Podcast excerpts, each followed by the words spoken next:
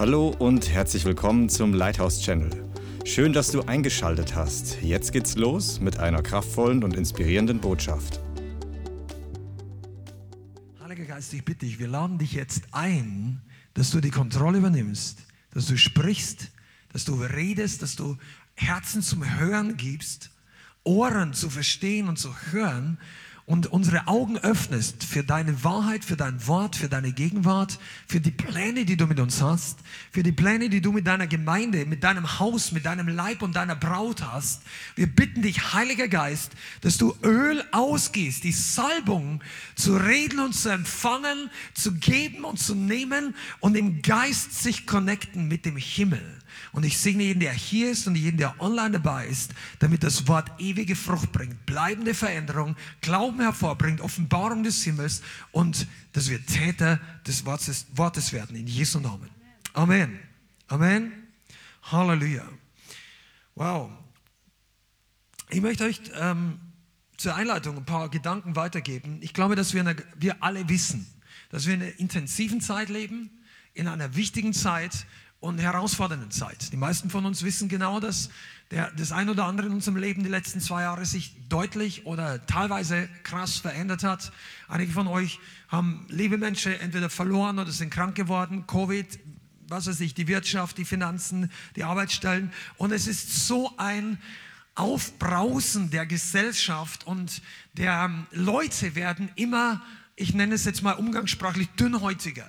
Ja, Leute, das Diskutieren wird härter, die Meinungen, die Gräben werden größer. Und wenn es etwas gibt, was wir in dieser Zeit unbedingt brauchen, dann ist das Weisheit.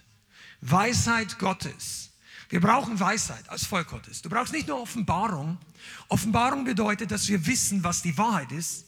Das ist richtig und wichtig.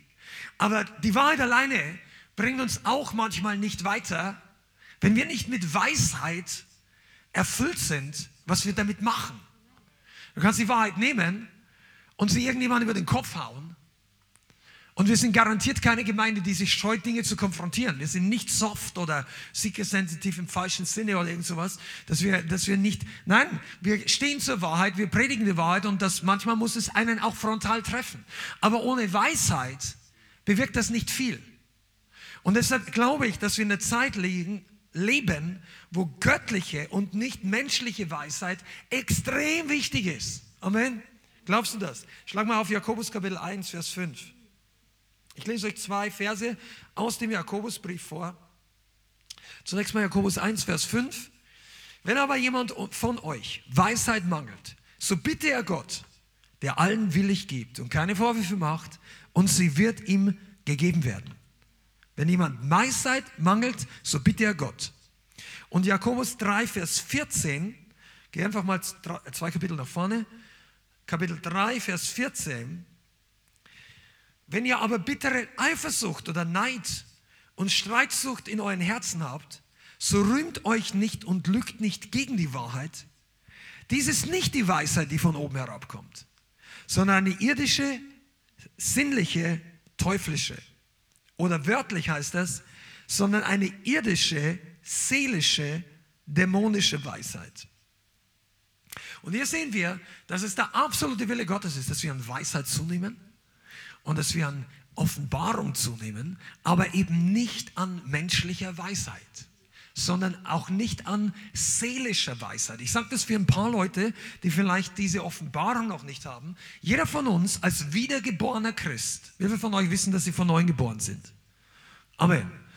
Jeder von euch, der von neuem geboren ist, hat einen Körper, den sehen wir alle, besitzt eine Seele, aber ist ein lebendig gewordener Geist. Und deine Seele, deine Gedanken, deine Gefühle, dein Wille, der ist zum Teil noch nicht erneuert. Der ist noch so wie vor deiner Bekehrung. Der ist etwas, woran Gott noch arbeitet und woran wir arbeiten sollen, insbesondere in unserem Denken. Und deshalb ist nicht jede Weisheit Gottes Weisheit. Und hier brauchen wir als Gemeinde, als Leib Christi massive Unterscheidung. Weil es gibt manche Leute, die sagen, ja, das musst du tun, das ist Weisheit. Und die ganze Welt sagt das Gleiche, das musst du tun. Und dann sagen andere Leute, das, wir möchten hören, was Gott sagt. Amen. Wenn du etwas tust nur, weil Menschen es sagen oder weil dein Großvater dir das erzählt hat oder weil es in der Schule gelernt hast, das kann vielleicht größtenteils alles richtig sein. Aber es kann eben auch nicht richtig sein. Wisst ihr, dass sich Leute die Köpfe eingeschlagen haben, lange bevor, ähm, wie heißt er? Albert Einstein, der mit der Relativitätstheorie.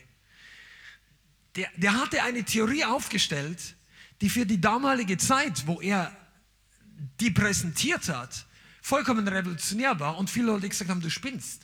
Das, nicht, das geht nicht. Das, das, nein, wir wissen, Masse ist ein Kontinuum. Zeit ist nicht relativ. Und Albert Einstein stellt eine Rechnung auf, die, von der es, glaube ich, nur fünf oder zehn Leute gibt, die überhaupt nachrechnen konnten, ob das richtig ist oder nicht. So komplex war das. Und es hat heute nach, ich weiß nicht wie viel, 80 Jahren, ich bin kein Physiker, weiß nicht wie lange die jetzt schon gibt oder 100 Jahren, 100 ist nicht, aber äh, der noch jedes Mal hat sich diese Sache immer noch bestätigt. Also Leute, die immer nur auf die Vergangenheit achten, was war in der Vergangenheit alles richtig? Nein, das muss so stimmen. Ich kann mich nur erinnern, ich war nicht bekehrt. Ich war in der Oberstufe in meiner Schule und da haben wir zwei so Nerds gehabt in der Klasse. Ich sage das jetzt nicht negativ, aber die waren wirklich Mathematiker und Computertechniker und ich weiß nicht, das waren so richtige Computer-Nerds, aber die waren sehr intelligent. Die waren ganz vorne gesessen, direkt beim Lehrer. Ähm, auf jeden Fall habe ich zu dem einen gesagt, ähm, pass mal auf, Vielleicht kommt irgendwann der Tag, da werden Sie feststellen, dass Albert Einstein nicht recht hat und werden eine neue Theorie finden. Und ich sagte, nein, das gibt's nicht. Das wird nicht passieren. Da habe ich mir gedacht, so dumm. Ich kann nicht beurteilen, ob Albert Einstein nicht recht hat. Aber wer sagt denn, dass das, was in der Vergangenheit 500 Jahre richtig war, auch den Test der Zeit übersteht? Und es gibt nur eine Möglichkeit, dass wir unabhängig von dieser Welt wissen, dass wir feststehen, das ist, wenn wir die Weisheit Gottes haben. Also die Weisheit Gottes kann für die Welt töricht sein. Die Weisheit Gottes kann dich in diese Richtung schicken und alle Mehrheit der Gesellschaft oder der Christen sagen in die Richtung. Wobei die Mehrheit der Christen ist so eine Sache. Äh, aber, aber viele Christen, ja, das Volk Gottes ist keineswegs in allen Dingen eins mit dem Willen Gottes. Aber stell dir mal vor, wer von euch fällt den Sachen ein, wo Leute aus der Bibel nicht unbedingt in der Mehrheit waren, Okay, wenigstens fünf Leuten hier. ja, denk, denk mal an Josua und Kaleb. Die gingen rein ins verheißene Land, die waren die ersten, die reingekommen sind. Und dann kamen zehn Leute, also sie waren so zwölf, aber zehn von den zwölf, außer den beiden, erzählen alles Mögliche. Und wisst ihr, die haben gesagt, das ist nicht das Unweise, Unweise reinzugehen. Oh, die, die, die, die Städte sind groß, die Mauern dick, die Menschen riesig. Wir sind wie Heuschrecken und das sind Riesen, Riesen. Und alle denken sich, boah, unweise. Wir sind doch nicht blöd, wir lassen uns nicht abschlachten. Aber weißt du, wer die Weisheit Gottes hat? Kaleb und Josa. Und wir brauchen in diesen Tagen Weisheit. Amen. Und wie, wie bekommen wir Weisheit? Amen. Äh, schlag mal auf Psalm 111, Vers 10. Oder ich lese es dir vor. Aber da steht auch drin, wie der Weg zur Weisheit ist. Psalm 111, Vers 10. Die Furcht des Herrn ist der Weisheit Anfang. Die Furcht des Herrn ist der Anfang der Weisheit. Und darüber möchte ich heute ein bisschen sprechen. Wir brauchen göttliche Art von Ehrfurcht in der Gemeinde. Wir brauchen Ehrfurcht Gottes in unserem Leben, weil es nicht nur in unserer Beziehung zu Gott und für die Ewigkeit wichtig ist, sondern weil es auch der Weg zur Weisheit Gottes ist. Wir können nämlich so überzeugt sein, dass wir alles genau wissen. Ich habe es verstanden, ich weiß das, ich habe es kapiert, bum, bum, bum. Und wir mangeln Weisheit. Und dann, wenn ich darum bete, tue ich mich trotzdem schwer, es zu empfangen, weil ich möglicherweise keine Furcht des Herrn habe. Und ich möchte ein bisschen reingehen. Wisst ihr, Furcht des Herrn fällt meistens nicht unter den Top Ten der gesuchten Predigtitel, weil es etwas ist, wo wir denken, oh, das ist alttestamentlich oder das ist irgendwie, das hat mehr negative Aspekte wie positive. Aber wie viele von euch verstehen, dass es nicht der Fall ist? Furcht des Herrn ist gewaltig. Furcht heißt nicht Angst und Panik vor Gott zu haben. Furcht bedeutet, ich komme nachher noch im Detail zu, Furcht bedeutet Ehrfurcht vor Gott, obwohl wir, obwohl unser Gott zu fürchten ist. Es kommt nur darauf an, dass du auf der richtigen Seite stehst. Wenn wir nämlich, ähm, wenn wir als Christen eine Botschaft predigen, unser Gott ist, also muss keine Angst vor unserem Gott haben, das ist nur die halbe Wahrheit. Wenn du im richtigen Territorium bist, musst du keine Angst vor Gott haben. Wenn du auf der richtigen Seite stehst, dann brauchst du nicht Angst haben. Aber wenn du aus irgendeinem Grund, entweder aus Unwissenheit oder aus bewusster Entscheidung, dich entfernst von Gott, und ich meine, entfernen von Gott haben sie nicht aus Unwissenheit, wir alle sind Sünder, wir alle brauchen Errettung. Wir alle ermangeln der Herrlichkeit Gottes. Also wir alle sind göttliche oder wir sagen mal geistliche Geisterfahrer. Wir sind in der verkehrten Richtung unterwegs. Das hat mein, mein Vater früher immer gesagt. Keiner von uns kann sagen, wir, ja, wir brauchen nur noch drei Prozent Adjustierung von unserem Verhalten. Nein, wir sind alle Sünder. Bist du mit dem Boot? Ohne, und ich rede, ohne Jesus, ohne Vergebung, ohne das Kreuz, ohne Auferstehung sind wir alle unvollkommen und Sünder. Das sagt das Wort Gottes. Und in dieser Position gibt es nur zwei Möglichkeiten. Die erste ist das Evangelium von Jesus. Der ist für alle Leute gleichermaßen da. Sagt, die Tür ist weit offen zum Himmel durch das Kreuz und die Auferstehung Jesu Christi, durch das Blut Jesu, durch den Namen, der einzige Namen, der über alle Namen ist. Der Name Jesus in dem jede Sünde vergeben werden kann, außer einer, die gegen den Heiligen Geist, aber das ist nicht unser Problem, weil wenn du Vergebung willst, dann ist diese Sünde nicht dein Problem. Wenn du hungrig und durstig nach dem ewigen Leben bist und sagst, Gott, vergib mir meine Schuld, dann musst du dich vor Gott nicht fürchten. Aber wenn du sagst, nein, was will ich auch mit dem Schwachsinn? Jesus, Zimmermann, lang tot, Religionen, wenn du dich positionierst und verhärtest bis zu deinem Lebensende in einer Haltung der Rebellion und des Widerstandes gegen Gott, dann ist eines Tages der Moment da, wo wir uns wirklich oder die Person sie wirklich fürchten müssen, Gott gegenüberzutreten. Unser Gott ist trotzdem ein Gott, der zu fürchten ist, aber nicht für alle Menschen und auf welcher Seite du oder du stehst, das ist total freiwillig. Gott zwingt niemand. Er zwingt aber auch niemand zur Liebe. Amen. Come on, seid ihr da? Es wird spannend heute. Schlagen wir auf Apostelgeschichte. Kapitel 2 und dann ein bisschen später, also nicht der Heilige Geist, Ausgießung, aber ähm, wir schauen uns den Ende des, der Predigt an von Petrus. Und ich möchte eins sagen, die erste Gemeinde, das ist Apostelgeschichte 2, Vers 37. Und dann lese ich gleich. Die erste Gemeinde war gegründet und getränkt von der Furcht und der Ehrfurcht Gottes. Die erste Gemeinde war gegründet durch die Furcht Gottes.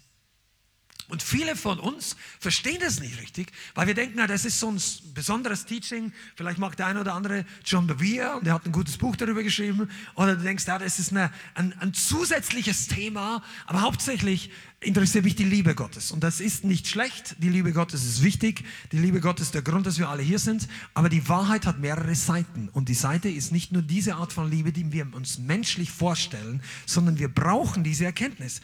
Und zwar in Vers 37, Apostelgeschichte 2, hat Petrus fertig gepredigt und dann kommt die Reaktion. Und pass auf, das ist die göttliche Reaktion, die man haben sollte und die wir beten, das kommt in Deutschland.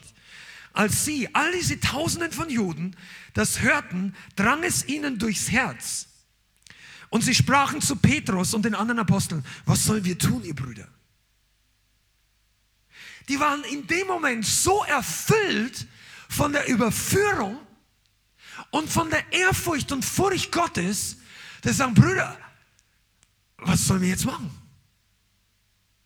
Wisst ihr, das waren die gleichen Leute, und ich bin überzeugt, einige davon, die sechs oder sieben Wochen vorher, das ist nur sieben, naja, circa sieben Wochen nach der Kreuzigung Jesu. Zwei Monate, ich sage mal zwei Monate zurück von heute.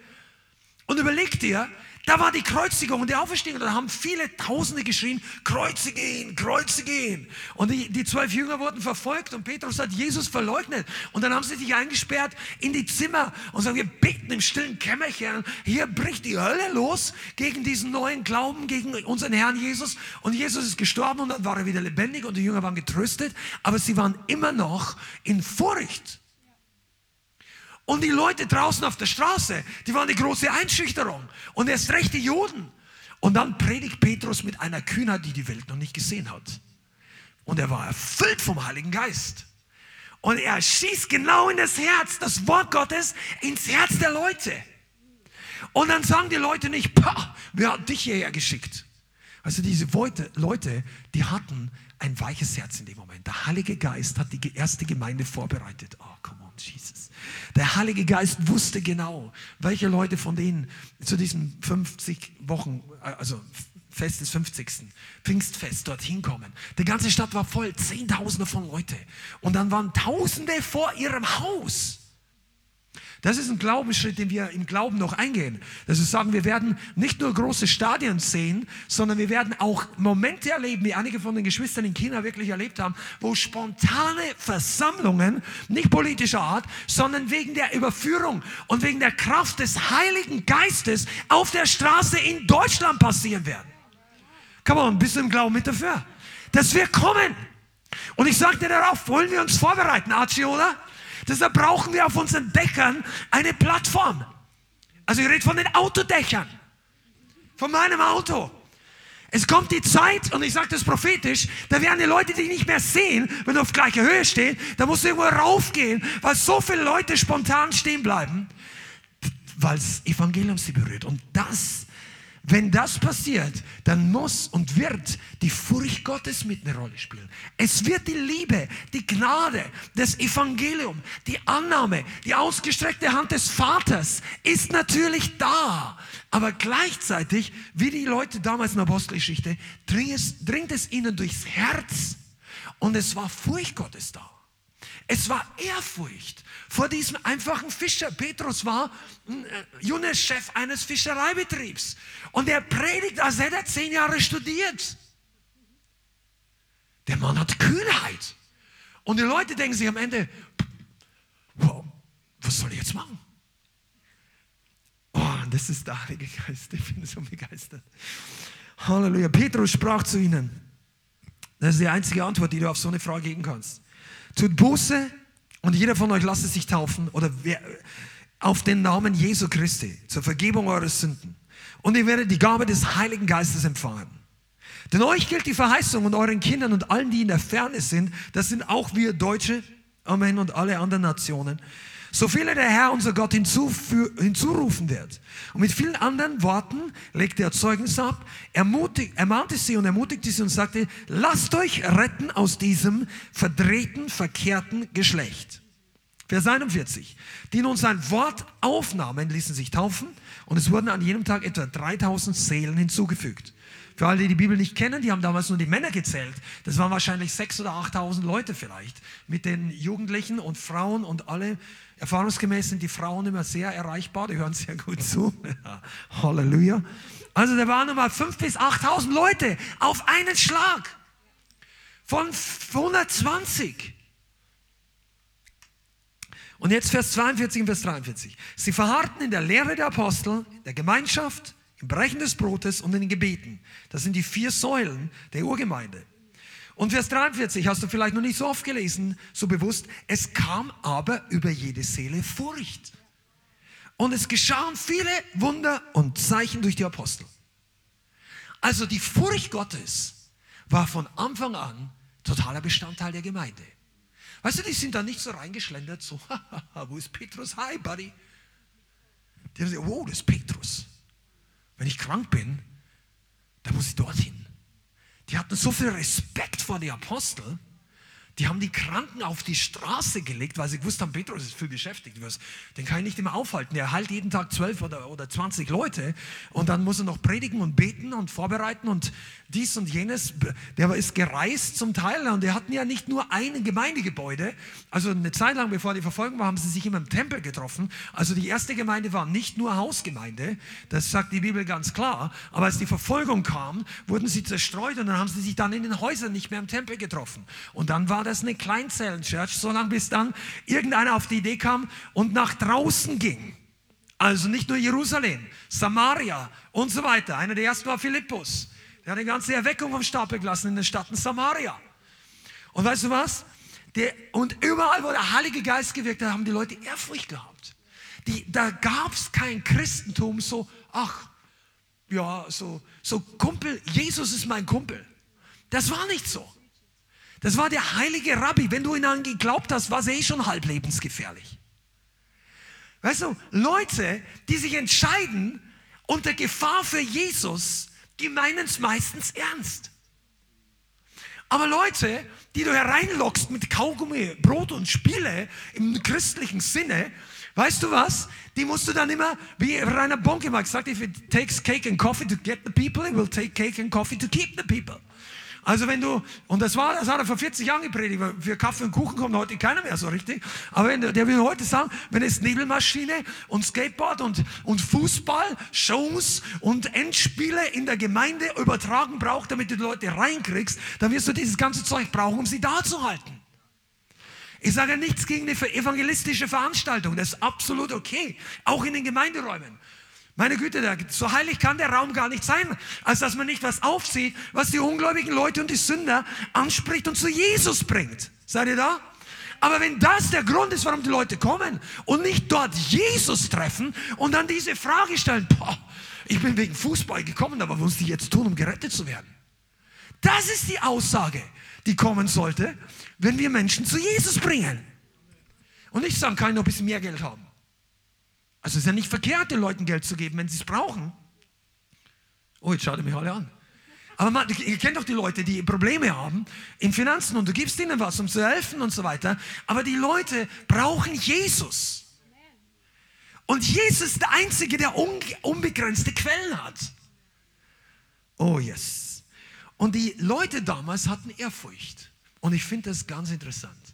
Ehrfurcht bringt dich dazu, Dinge zu tun, die manchmal die sogenannte Liebe Gottes, und ich sage deshalb sogenannte, weil unsere menschliche Vorstellung anders ist als die biblische Vorstellung, was die Liebe manchmal nicht bringt. Kommt nachher noch dazu. Aber es gibt noch mehr Stellen in der Apostelgeschichte. Zum Beispiel Apostelgeschichte 9, Vers 31. Da war Paulus on fire, der war jung bekehrt und hat gepredigt ohne Ende. Und das war nicht nur positiv, zumindest was die Auswirkungen angeht. Und dann hatten sie ihn weggeschickt, weil massive Verfolgung kam. Für die, für die Art, wie Paulus am Anfang in seinen ersten ein, zwei Jahren äh, hat nur die Pharisäer konfrontiert. Und Vers 31 heißt es Kapitel 9, so hatte denn die Gemeinde durch ganz Judäa und Galiläa und Samaria in Frieden. Wurde erbaut, wandelte in der Furcht des Herrn und mehrte sich durch den Tod oder die Erbauung des Heiligen Geistes. Das heißt, hier siehst du beide Seiten, Auferbauung, Ermutigung und wandelte alle in der Furcht des Herrn. Und als ob das nicht schon richtig ein interessantes Level wäre, passiert da noch andere Geschichten in der Apostelgeschichte. Kapitel 5. Geh mal hin. Vers 9. Apostelgeschichte 5, Vers 9. Da waren zwei, ein Ehepaar, wohlhabendes Ehepaar in der ersten Gemeinde. Die haben sich eingereiht in die lange Reihe der Großspender. Weil damals haben manche Leute Häuser oder Äcker, wo sie zwei Häuser oder drei oder mehrere Äcker hatten, haben die verkauft und haben das, was sie nicht gebraucht haben oder auch was sie gebraucht haben, aber sie wollten es einfach geben, der Gemeinde gegeben. Barnabas war so jemand. Die Bibel nennt ihn ausdrücklich. Und dann gab es ein ganzes Movement, ein ganzes Momentum des Spendens, was nicht schlecht ist. Die Leute wurden alle mächtig gesegnet, weil der einzige, außer den beiden, die wir gleich lesen, der mit Namen genannt ist, war Barnabas. Und Barnabas wurde zum Apostel später und zum Prediger. Und er ist der nach Zypern ging und der mit Paulus das Vorrecht hatte, zuerst zu reisen. Ich will gar nicht sagen, dass Spenden die Türen öffnen, aber Tatsache ist, dass Gott sich nicht schenken lässt. Und dann gab es zwei Leute, die gedacht haben, boah, die Leute, die hier so spenden, eigentlich könnten wir das auch machen. Und die haben sich einen Plan überlegt, sagen, aber wir wollen, ah, wir wollen nicht ganz so viel geben, aber wir wollen auch nicht dastehen als die Einzigen, die nur die Hälfte geben. Alle verkaufen ihren Acker, geben alles, aber das schaut total blöd aus, wenn wir die nur die Hälfte geben. Aber ich will einfach was zurückholen. Und dann waren die durch ihren eigenen religiösen Spirit gebunden, der sie ins Verderben geführt hat. Weil sie hätten einfach sagen, wir sind halt die Ersten, aber wir sind nochmal, wir geben die Hälfte von unserem Acker. Oder wir geben zwei Drittel. Aber wir wollen ein Drittel behalten. Und alle hätten gesagt, okay, zwingt dich ja niemand. Danke für das, zwei Drittel. Kriegst mindestens ein Zweidrittel-Sieg. Auch gut, bevor du gar nichts kriegst. Aber das war nicht der Plan. Die haben sich abgesprochen und ihr kennt die Geschichte. Und sie wollten es verstecken und dann, als beim Mann es schon nicht gut ging, kam die Frau rein. Vers 9, die wusste überhaupt nichts. Ich fasse es zusammen. Petrus aber sprach zu ihr, warum seid ihr übereingekommen, den Geist des Herrn zu versuchen? Oh, das ist eine krasse Aussage. Freunde, so rät der Leiter der ersten Gemeinde die Großspender an. Ha? Siehe, die Füße derer, die deinen Mann begraben haben, sind an der Tür und sie werden dich hinaustragen. Ah, sie fiel aber sofort zu seinen Füßen nieder und verschied. Als die jungen Männer hereinkamen, fanden sie sie tot. Und sie trugen sie hinaus und begruben sie bei ihrem Mann. Und es kam große Furcht über die ganze Gemeinde und über alle, welche dies hörten. Und ich sage, ah, das ist nicht so ganz mein Lieblingskapitel. Aber lese mal weiter. Vielleicht wird es noch dein Lieblingskapitel. Vers 12. Aber durch die Hände der Apostel geschahen viele Zeichen und Wunder unter dem Volk. Und sie waren alle einmütig in der Säulenhalle Salomos. Hier siehst du es. Von den übrigen aber wagte keiner, sich ihnen anzuschließen. Doch das Volk rühmte sie. Aber umso mehr wurden solche, die an den Herrn glaubten, hinzugetan. Scharen von Männern und Frauen. Sodass sie auch die Kranken auf die Straßen hinaustrugen und auf die Betten und Lager legten, damit, wenn Petrus käme, auch nur sein Schatten einen von ihnen überschatten möchte. Und es kamen die Menge aus allen Städten um Jerusalem zusammen. Sie brachten Kranke und von unreinen Geistern, Geplagte, die alle geheilt wurden. Sagen wir alle. Alle. Das erste Mal, dass es hier steht in der Apostelgeschichte, so mir bekannt ist, dass alle, die kamen, wurden geheilt. Nachdem der Heilige Geist ein paar ganz spezielle Kandidaten aus der Gemeinde aussortiert hat die Unreinheit, die Heuchelei, den Diebstahl, die Versuchung, den Stolz. Und Gott hat gesagt, in meinem Haus geht das nicht. Ihr müsst euch zu Hause entscheiden. Und ich bin, Gott ist nicht ungerecht. Gott ist nicht hart. Gott ist langmütig. Der hat zu Hause denen hundertmal wahrscheinlich, oder ich weiß nicht, aber oft genug gesagt, entscheid dich zu Hause ob du das wirklich durchziehen willst, wenn du in das Büro oder in den Raum von Petrus trittst, ist zu spät. Und dann, und dann haben die sich verhärtet und verhärtet und wollten das Ding durchziehen. Und Gott sagt, in unserer Gemeinde, die wir hier gegründet haben, wird das nicht bleiben. Und dann ging das nicht gut aus, ihr wisst es. Aber wisst ihr, was passiert ist? Die, die, die Gemeinde bekam Ehrfurcht. Weißt du, was das bedeutet? Mit Gott soll man nicht spaßen. Gott ist nicht zu spielen. Seine Gebote sind keine Kleinigkeit. Sein Wort ist ernst zu nehmen. Da gibt es dieses alte Lied von Rich Mullins. Kennt ihr das noch? Our God is an awesome God. Die meisten kennen nur den Chorus. God is an awesome God, he reigns from. Also unser Gott ist ein mächtiger Gott, er herrscht vom Himmel herab. Chorus ist super, aber der Vers ist auch noch interessant. Wenn er, der Vers sagt, when he rolls up his sleeve, the angels putting on the ritz. There's thunder in his footstep and lightning in his fists. Also das heißt, wenn Gott sich die Ärmel hinterkrempelt, dann spielt er nicht den dicken Macher. Es ist Donner in seinen Fuß, also in den Schritten und Blitze in seiner Hand. Die meisten von uns vergessen, dass Gott mächtig ist. Dass Gott nur einmal so machen müsste und das Universum hebt es aus den Angeln. Seine Engel sind mächtig genug, dass die Erde morgen nach links rumdreht. Oder andersrum. Gottes Plan ist so groß. Und wir denken, weil wir menschlich westlich erzogen worden sind, dass unser Kosmos sich um uns dreht. Wir sind erzogen worden, du bist wichtig. Ja, du bist ja auch wichtig. Aber das sagt nicht nur die Bibel, weil die sagt noch mehr. Die Welt sagt, du bist wichtig. Du bist für uns ganz besonders wichtig. Deine Entscheidungen, schau dich mal an. Und wir werden alle, mehr oder weniger, auch wenn du das vielleicht nicht gerne hören möchtest, aber sei mal ehrlich, in dieser Gesellschaft, in dieser Generation, werden wir mehr oder weniger alle zu kleinen Narzissten oder zu großen erzogen. Oder es soll zumindest so laufen. Ich mir, meiner mich. Ich stehe im Mittelpunkt meines Interesses. Mein Spiegelbild muss ich jeden Tag checken. Meine Likes, meine Selfies, meine Handys, alles, was da eskaliert ist die letzten zehn Jahren. Und die Leute werden abhängig von dem, was Menschen denken und nehmen Anstoß und werden beleidigt, wenn sie nicht die Aufmerksamkeit bekommen, die denken, dass sie ihnen gebührt. Aber Gott steht im Mittelpunkt des Universums, nicht wir. Und er ist mächtig. Wow, Schande.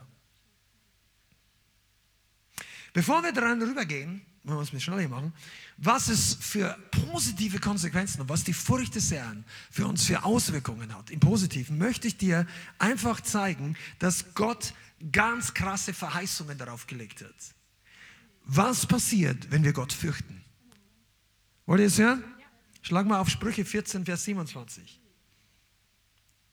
Sprüche, Kapitel 14, Vers 27. Die Furcht des Herrn ist eine Quelle des Lebens, um die Fallen des Todes zu meiden. Die Furcht des Herrn ist eine Quelle des Lebens. Wer den Herrn fürchtet, dem ist Leben verheißen. Leben, echtes Leben. Leben bedeutet, dass du nicht ständig K.O. bist.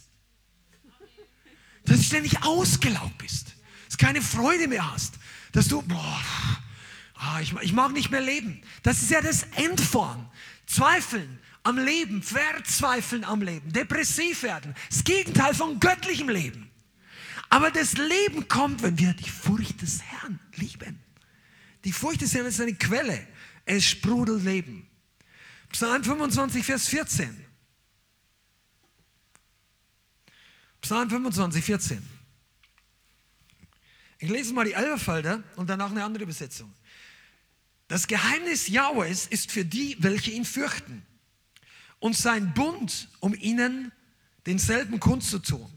Ja, es klingt ein bisschen kompliziert, aber eine andere Übersetzung sagt, der Herr zieht ins Vertrauen oder zeigt seine Geheimnisse denen, die ihn fürchten.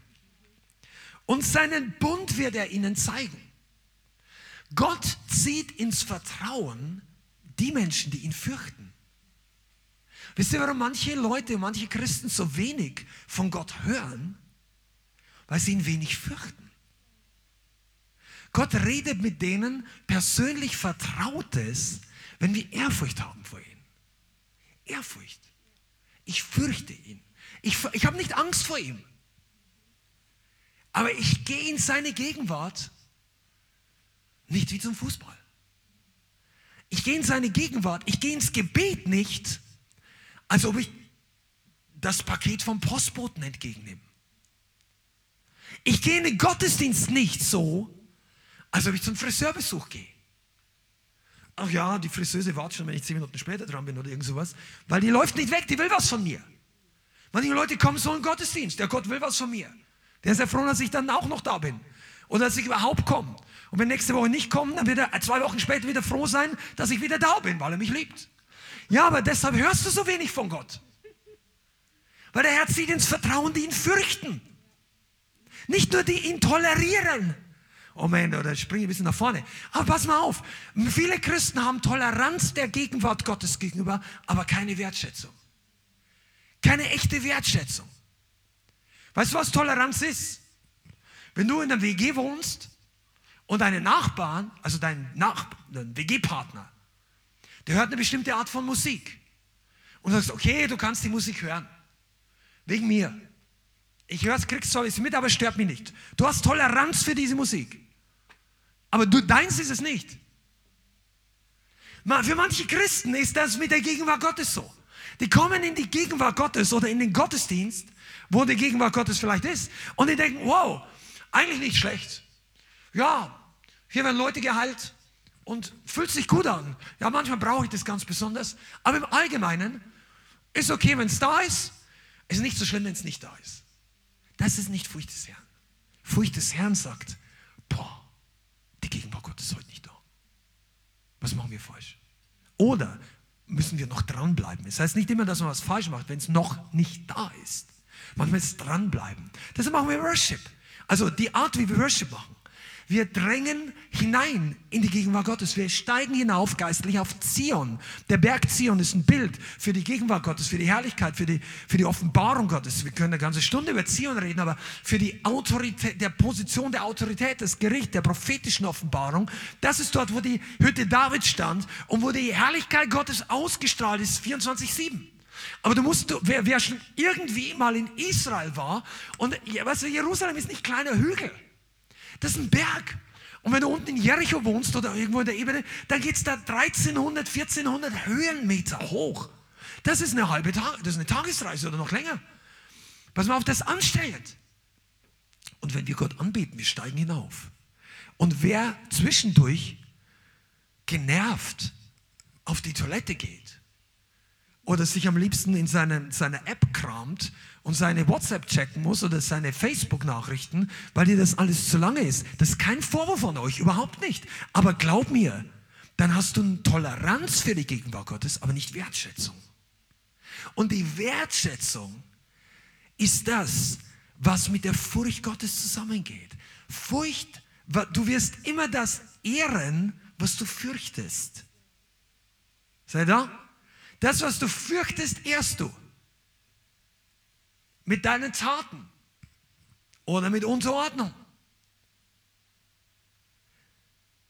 Boah, ich, pass mal auf, die Bibel sagt im Alten Testament nicht nur, du sollst keine fremden Götter haben. Lass mich dir das mal vorlesen. Ich habe es bloß irgendwie hier war das.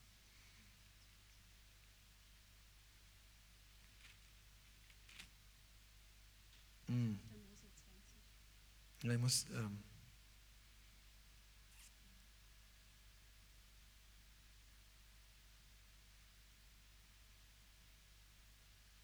okay, ich habe es jetzt hier nicht rausgesucht, aber es gibt eine Stelle, wo ähm, Gott redet bei Gideon. Ich glaube, es ist der Engel oder der, der, der Prophet, der vor Gideon zu Israel geweissagt hat, was das Problem ist.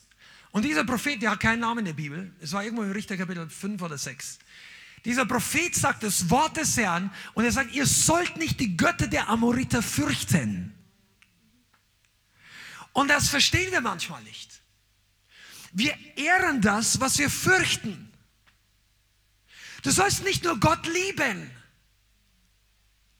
aber hast Angst vor der Welt und ihren Götzen. Wir sollen unseren Gott auch fürchten und die Götter der Welt nicht fürchten. Seid ihr da, man? Du, das ist eine Offenbarung für einige.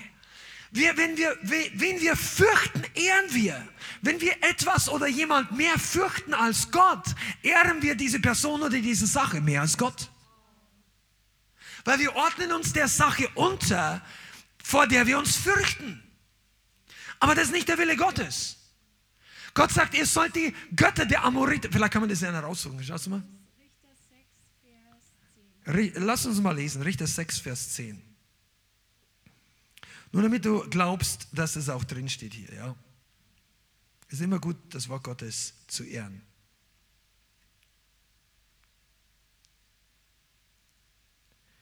Vers, ich lese ab Vers 8. Und da sandte der Herr einen Propheten zu den Söhnen Israel. Diese sagte zu ihnen, so spricht der Herr, der Gott Israels, ich habe euch aus Ägypten heraufkommen lassen und habe euch herausgeführt aus dem Sklavenhaus. Und ich habe euch aus der Hand der Ägypter gerettet und aus der Hand all eurer Unterdrücker. Und ich habe sie vor euch vertrieben und euch ihr Land gegeben. Punkt. Vers 10. Und ich sprach zu euch, ich bin der Herr Yahweh, euer Gott. Ihr sollt nicht die Götter oder die Götzen, die Amoriter fürchten, in deren Land ihr wohnt aber ich habe nicht auf meine Stimme gehorcht. Und das ist ein Punkt, wo wir manchmal noch nicht richtig verstanden haben. Wir leben in einem Spannungsfeld in dieser Welt. Und es geht nicht nur darum, wen, wen oder was unser Herz liebt. Es geht nicht nur darum, dass wir Gott mehr lieben als alle anderen. Natürlich sollen wir das. Und das ist das Erste und Wichtigste. Und das erste Gebot. Liebe den Herrn, deinen Gott, über alles andere. Aber er sagt er auch, neben mir sollst du keine anderen Götter haben. Es heißt auch, wir sollen keinen anderen so fürchten wie Gott. Denn wenn wir beginnen, die Götzen der Welt oder die Systeme der Welt oder die Menschen dieser Welt zu fürchten, dann beugen wir uns diesen Dingen. Und wir werden straucheln. Dann ist nicht die Furcht Gottes in unserem Herzen, dann tut Gott nicht diese mächtigen Wunder wie in der Apostelgeschichte, und wir, weil das sagt äh, Jesus, ich glaube es ist in Johannes 8, sagt, wie könnt ihr glauben, die ihr Ehre von Menschen nehmt? Das heißt also, wenn wir Menschen fürchten, Menschen Furcht haben, vor Menschen nicht schlecht dastehen wollen, wenn wir in dieses System dieser Welt mit Menschenehre gehen, dann beginnen Menschen Furcht in unser geistliches System reinzukommen wir können erstens viel schwieriger glauben und zweitens werden wir uns Menschen unterordnen, wenn es nicht die Weisheit Gottes ist. Und wir haben, wir, wir haben angefangen, diese Predigt, dass wir Weisheit brauchen, aber die Weisheit können wir nur empfangen, wenn wir Furcht des Herrn haben. Das heißt also, du kannst eine ganz klare Linie ziehen in dieser Welt und unter den Christen. Die Leute, die wirklich göttliche Weisheit haben, nicht menschliche Weisheit, das sind die, die ihn wirklich von ganzem Herzen fürchten. Die, die ihn mehr fürchten. Und jetzt sage ich es einfach, als Krankheit. Und ich rede jetzt nicht politisch, impfen, nicht impfen, nein, Maßnahmen nicht, darum geht es nicht, da kann man unterschiedlicher Meinung sein. Aber du solltest, du solltest auf keinen Fall Menschen oder irgendeine Krankheit inklusive einem Virus mehr fürchten als unseren Gott. Wir sollten das nicht. Das dürfen wir gar nicht. Das wird zu einem Götzen.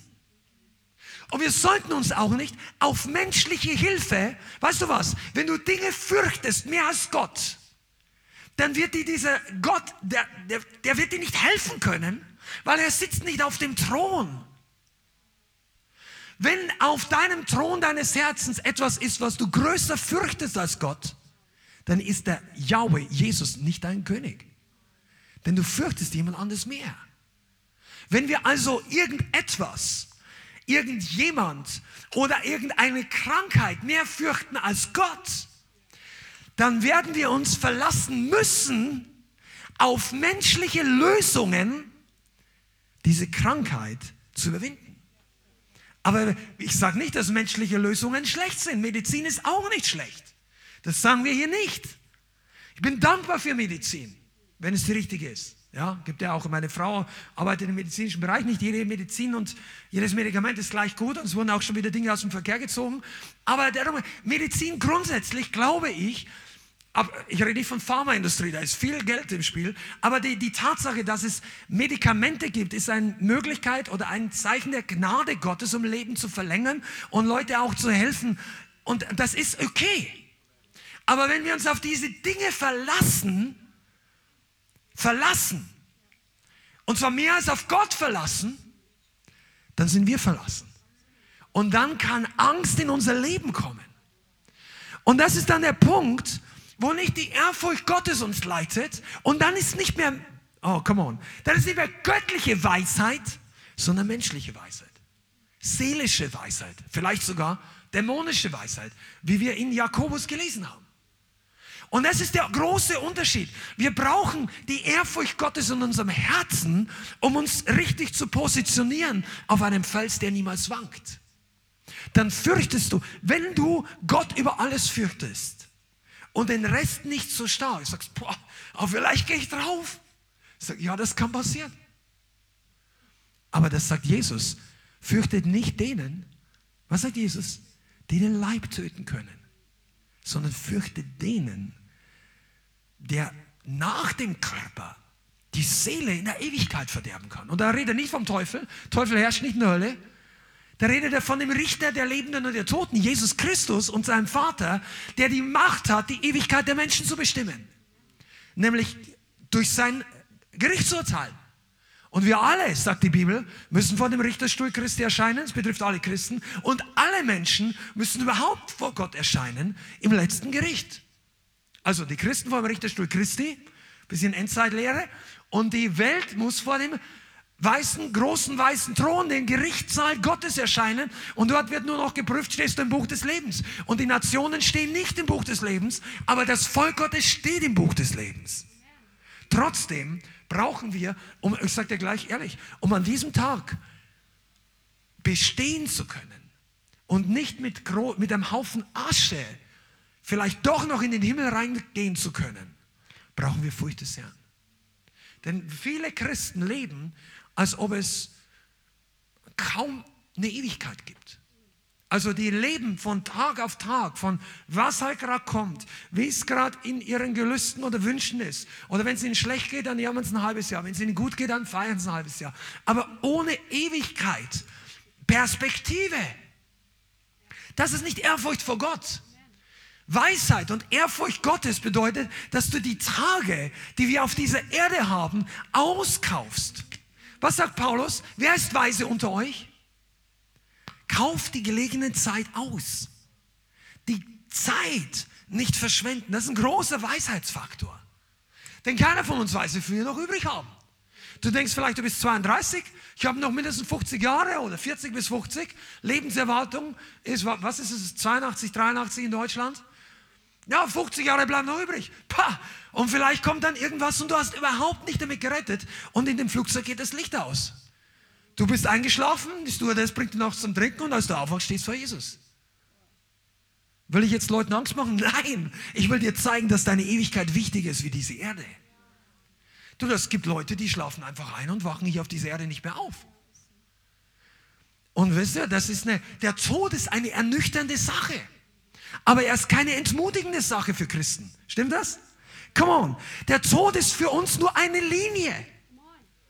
Eine Linie, die ins nächste, ins andere, in eine andere Existenz geht.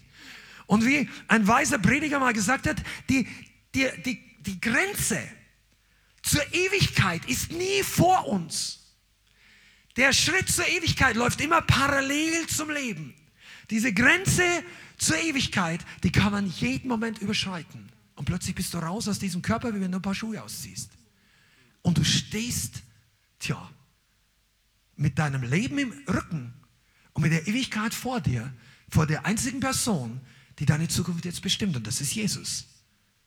Christus, der einen guten Plan hat. Und deshalb ist es weise auf der Erde. Wie jemand mal im Coaching gesagt hat, ich habe es zu den Leuten gesagt, triff Qualitätsentscheidungen. Weißt du, was Qualitätsentscheidungen sind? Weise Entscheidungen.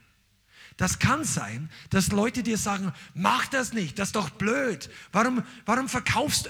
Einige Leute, es gibt mindestens von einer Person, weiß ich, in dieser Gemeinde, die auch Geld in Aktien investiert. Und er hat schon mal Zeugnis gegeben, dass er Gott geführt, gekauft und verkauft hat und dann Gewinn gemacht hat. Vielleicht sagt die menschliche Weisheit, boah, das ist Blödsinn, das jetzt zu kaufen oder zu verkaufen. Aber der Heilige Geist weiß genau, was kommt. Und ich sage jetzt nicht, du sollst äh, irgendwie Geistesgaben trainieren, indem du Geld in, an der Börse anlegst, mach das nicht nicht. Mach lieber, wenn du säst, lieber dort, wo die Dividende noch größer ist. Aber ich will jetzt nichts für oder gegen diese Sache sagen, sondern einfach nur so, pass mal auf, die Weisheit dieser Welt muss nicht übereinstimmen mit der Weisheit Gottes. Vielleicht sagt dir dein Professor, deine Professorin, dein Ausbilder, dein Großvater, der dir ein Erbe geben könnte. Sag, wenn du ein bisschen, studier nicht an dieser Bibelschule. Die sind mir zu extrem. Wenn du auf diese Bibelschule gehst, zahle ich dir alles und ich gebe dir auch noch einen Startschuss von 25.000 Euro für deinen geistlichen Dienst. Aber der Heilige Geist sagt dir, du solltest an die Bibelschule gehen. Soll ich dir, ich kann dir nicht sagen, wie dein Leben laufen wird, aber ich kann dir sagen, wenn du in diese Bibelschule gehst, wo du dein Geldversprechen bekommst, wirst du den Plan Gottes nicht erfüllen. Wir haben Leute erlebt, die in dieser wichtigen Entscheidung, weil das ist ja geistliche Nahrung, die du zu dir nimmst, Kompromisse gemacht haben. Und äh, während sie am Anfang sagen, ja, da schaue ich drüber hinweg, ich weiß schon, die lernen da nicht alles richtig, aber das ist gut. Und die waren dann drei, vier, fünf Jahre später ausgetrocknet, kritisch dem Heiligen Geist gegenüber. Und du denkst, ist das noch die gleiche Person, die ich vor fünf Jahren gekannt habe? Wisst du, es ist wichtig, dass ihr mit der Weisheit Gottes entscheidet. Vielleicht hast du eine Berufsopportunity, eine Möglichkeit, wo du denkst, boah, da kann ich 4.000, 5.000 Euro verdienen. Das hatte ich mein Leben noch nicht. Aber vielleicht hängt da ein Haken dran. den du am Anfang gar nicht so klar siehst. Und irgendwas in dir, die Weisheit Gottes, vielleicht auch ein Bruder, eine Schwester oder ein Coach oder ein Pastor, was auch immer, irgendeine Stimme, die Gott benutzt, sagt zu dir, mach das nicht, das ist nicht Weisheit, auch wenn es so gut aussieht. Und hier brauchen wir Unterscheidung. Weißt du, wann du anbeißt beim Wurm oder beim Köder des Feindes? Wenn du keine Ehrfurcht vor Gott hast. Wenn du zu wenig Furcht des Herrn hast. Pass mal, ich muss es heute sagen, ich weiß es die Wahrheit. Die Liebe Gottes wird dich nicht immer davor bewahren, die falsche Entscheidung zu treffen. Also deine Liebe zu Gott, weil deine Liebe zu Gott Grenzen hat. Weil, und ich sage, Gottes Liebe zu uns hat keine Grenzen. Aber ich kann mich noch erinnern an meine Situation.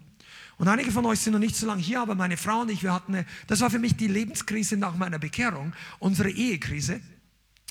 Und das war vor 20 Jahren jetzt, wo meine Frau mit den kleinen Kindern ausgezogen ist, war Crash, alles. Ich war bitter und ich war auch falsch dran und es war einfach ein Riesendurcheinander. Und ich war so verzweifelt, ich hatte keine Freunde, ich musste woanders hinziehen, um dort überhaupt arbeiten zu können. Keine geistlichen Freunde, keine christlichen Freunde überhaupt im Umkreis von 50 Kilometer und so weiter.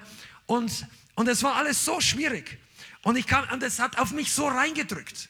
Und ich kann mich noch erinnern, dass ich damals gedacht habe, also ich weiß, ich möchte die richtige Entscheidung treffen. Ich weiß, ich will meine Frau nicht verlassen. Ich weiß, ich will diese Familie nicht wegwerfen oder aufgeben. Aber ich habe keine Liebe mehr gespürt dazu zu meiner, damals, ich sage nicht, äh, nur gefühlsmäßig, so menschlich, zu meiner Frau. Ich habe noch gedacht, oh, wenn ich jetzt gehe, was wird aus den Kindern? Aber mein, mein, meine Liebe, das, was ich hatte, das war nicht genug, um zu sagen, ja, ich mache das aus Liebe, obwohl es mein Verstand schon gesagt hat. Aber ich sage dir eins, ich hatte einfach Ehrfurcht. Ich sage, du kannst jetzt deine Frau nicht verlassen. Du kannst den, den, das Handtuch jetzt nicht werfen. Du kannst, du kannst, du bist im Reich Gottes. Gott ist größer, auch wenn du nicht spürst, auch wenn sich das alles anfühlt wie ein Gefängnis. Du kannst es nicht wegwerfen. Und in diesem Moment war die Furcht Gottes das, was mich auf Kurs gehalten hat. Nicht nur mein, mein Empfinden oder die Liebe, versteht ihr? Wobei Gottes Liebe immer größer ist. Gottes Liebe treibt auch alle Furcht aus. Aber vielleicht komme ich am Ende noch dazu. Das ist nicht die menschliche Liebe, weil wenn du darauf wartest, bis du die Liebe Gottes spürst, dann wirst du oftmals verkehrt laufen. Aber die Ehrfurcht, die Furcht des Herrn lässt dich nicht verkehrt laufen wenn du in der Wahrheit bist. Amen. Also wir sollen die Götter, die Götzen dieser Welt nicht fürchten. Wir sollen auch die Menschen nicht fürchten. Aber ich war eigentlich vorhin bei den Verheißungen der Furcht des Herrn. Ich bringe noch zwei, drei, nur damit du einfach weißt, Halleluja. Weißt du, dass Heilung eine Verheißung ist für die, die den Herrn fürchten? Malachi 3, Vers 20. Malachi, einer der letzten, also von, den, von der Bibelreihenfolge der letzten Propheten im Alten Testament. Malachi Kapitel 3, Vers 20.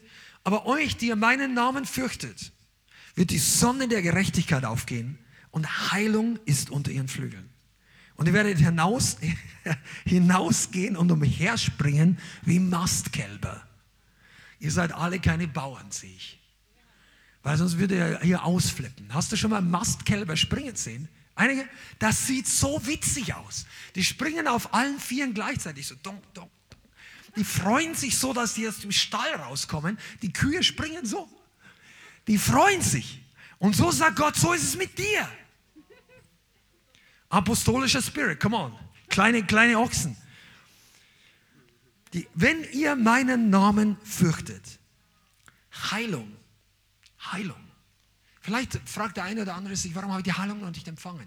Check doch, gibt es viele Gründe. Muss nicht an der Furcht des Herrn liegen. Aber kann auch hier ein Punkt sein. Vielleicht hat Gott zu dir Dinge geredet und du machst es nicht. Das ist ein Indikator für das Maß der Furcht des Herrn. Vielleicht springe ich ein bisschen nach vorne. Weißt du eigentlich, wie man Furcht des Herrn, was das bedeutet und wie man das messen kann? Furcht, wer Gott fürchtet, das sagt die Bibel, der erzittert vor seinem Wort. Oder der hört genau hin. Der passt auf. Der nimmt das Wort Gottes nicht für selbstverständlich. Das ist der entscheidende Faktor in deinem Leben. Also wenn ich die ganze Predigt in drei Sätze zusammenpacken müsste und wenn ich die zehn wichtigsten Sätze in diesem Jahr irgendeinem sagen müsste, sage ich höre dir nur drei Sätze zu als Christ, sag mir drei wichtige Sachen. Ich würde dir sagen, hab Ehrfurcht und Erzittern vor dem Wort Gottes. Da, unser ganzes Leben ist davon abhängig. Viele Christen lesen die Bibel. Also ob das ein, vielleicht du, das ist für mich kein Geschichtsbuch. Ja, aber du liest es und du vergisst es. Oder du liest es erst gar nicht. Oder du singst es und dann ist es wieder. Und dann gehen deine Gefühle hoch. Gehen sie. Aber was hat Gott denn gesagt? So, ja, der hat das gesagt. Ja, aber dann sagt meine Mutter das. Dann sagt mein Chef das. Und der Wetterbericht sagt das.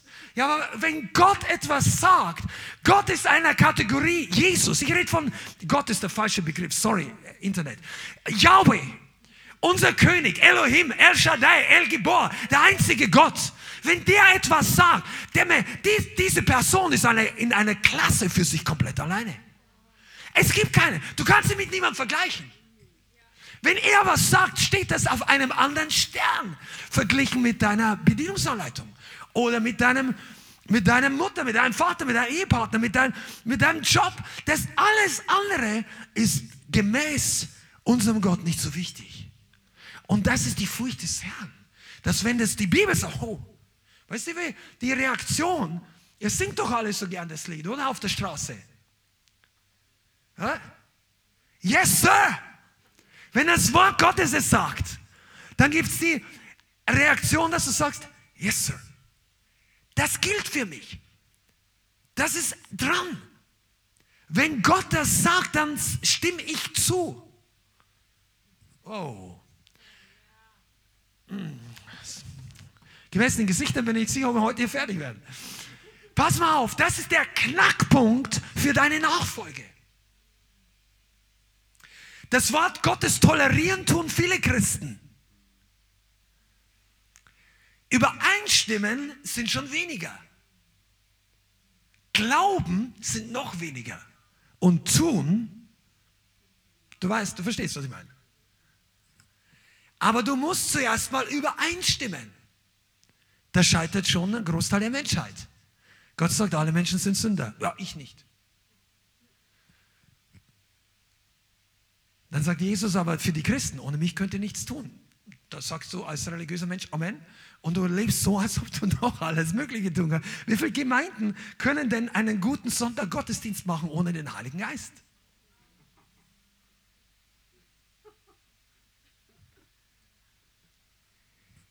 Wie viel funktioniert in deinem Leben noch, wenn Gott sagt, ich mache nicht mit? Wird dein Leben genauso ablaufen wie jetzt? Dann bist du nicht geführt vom Heiligen Geist.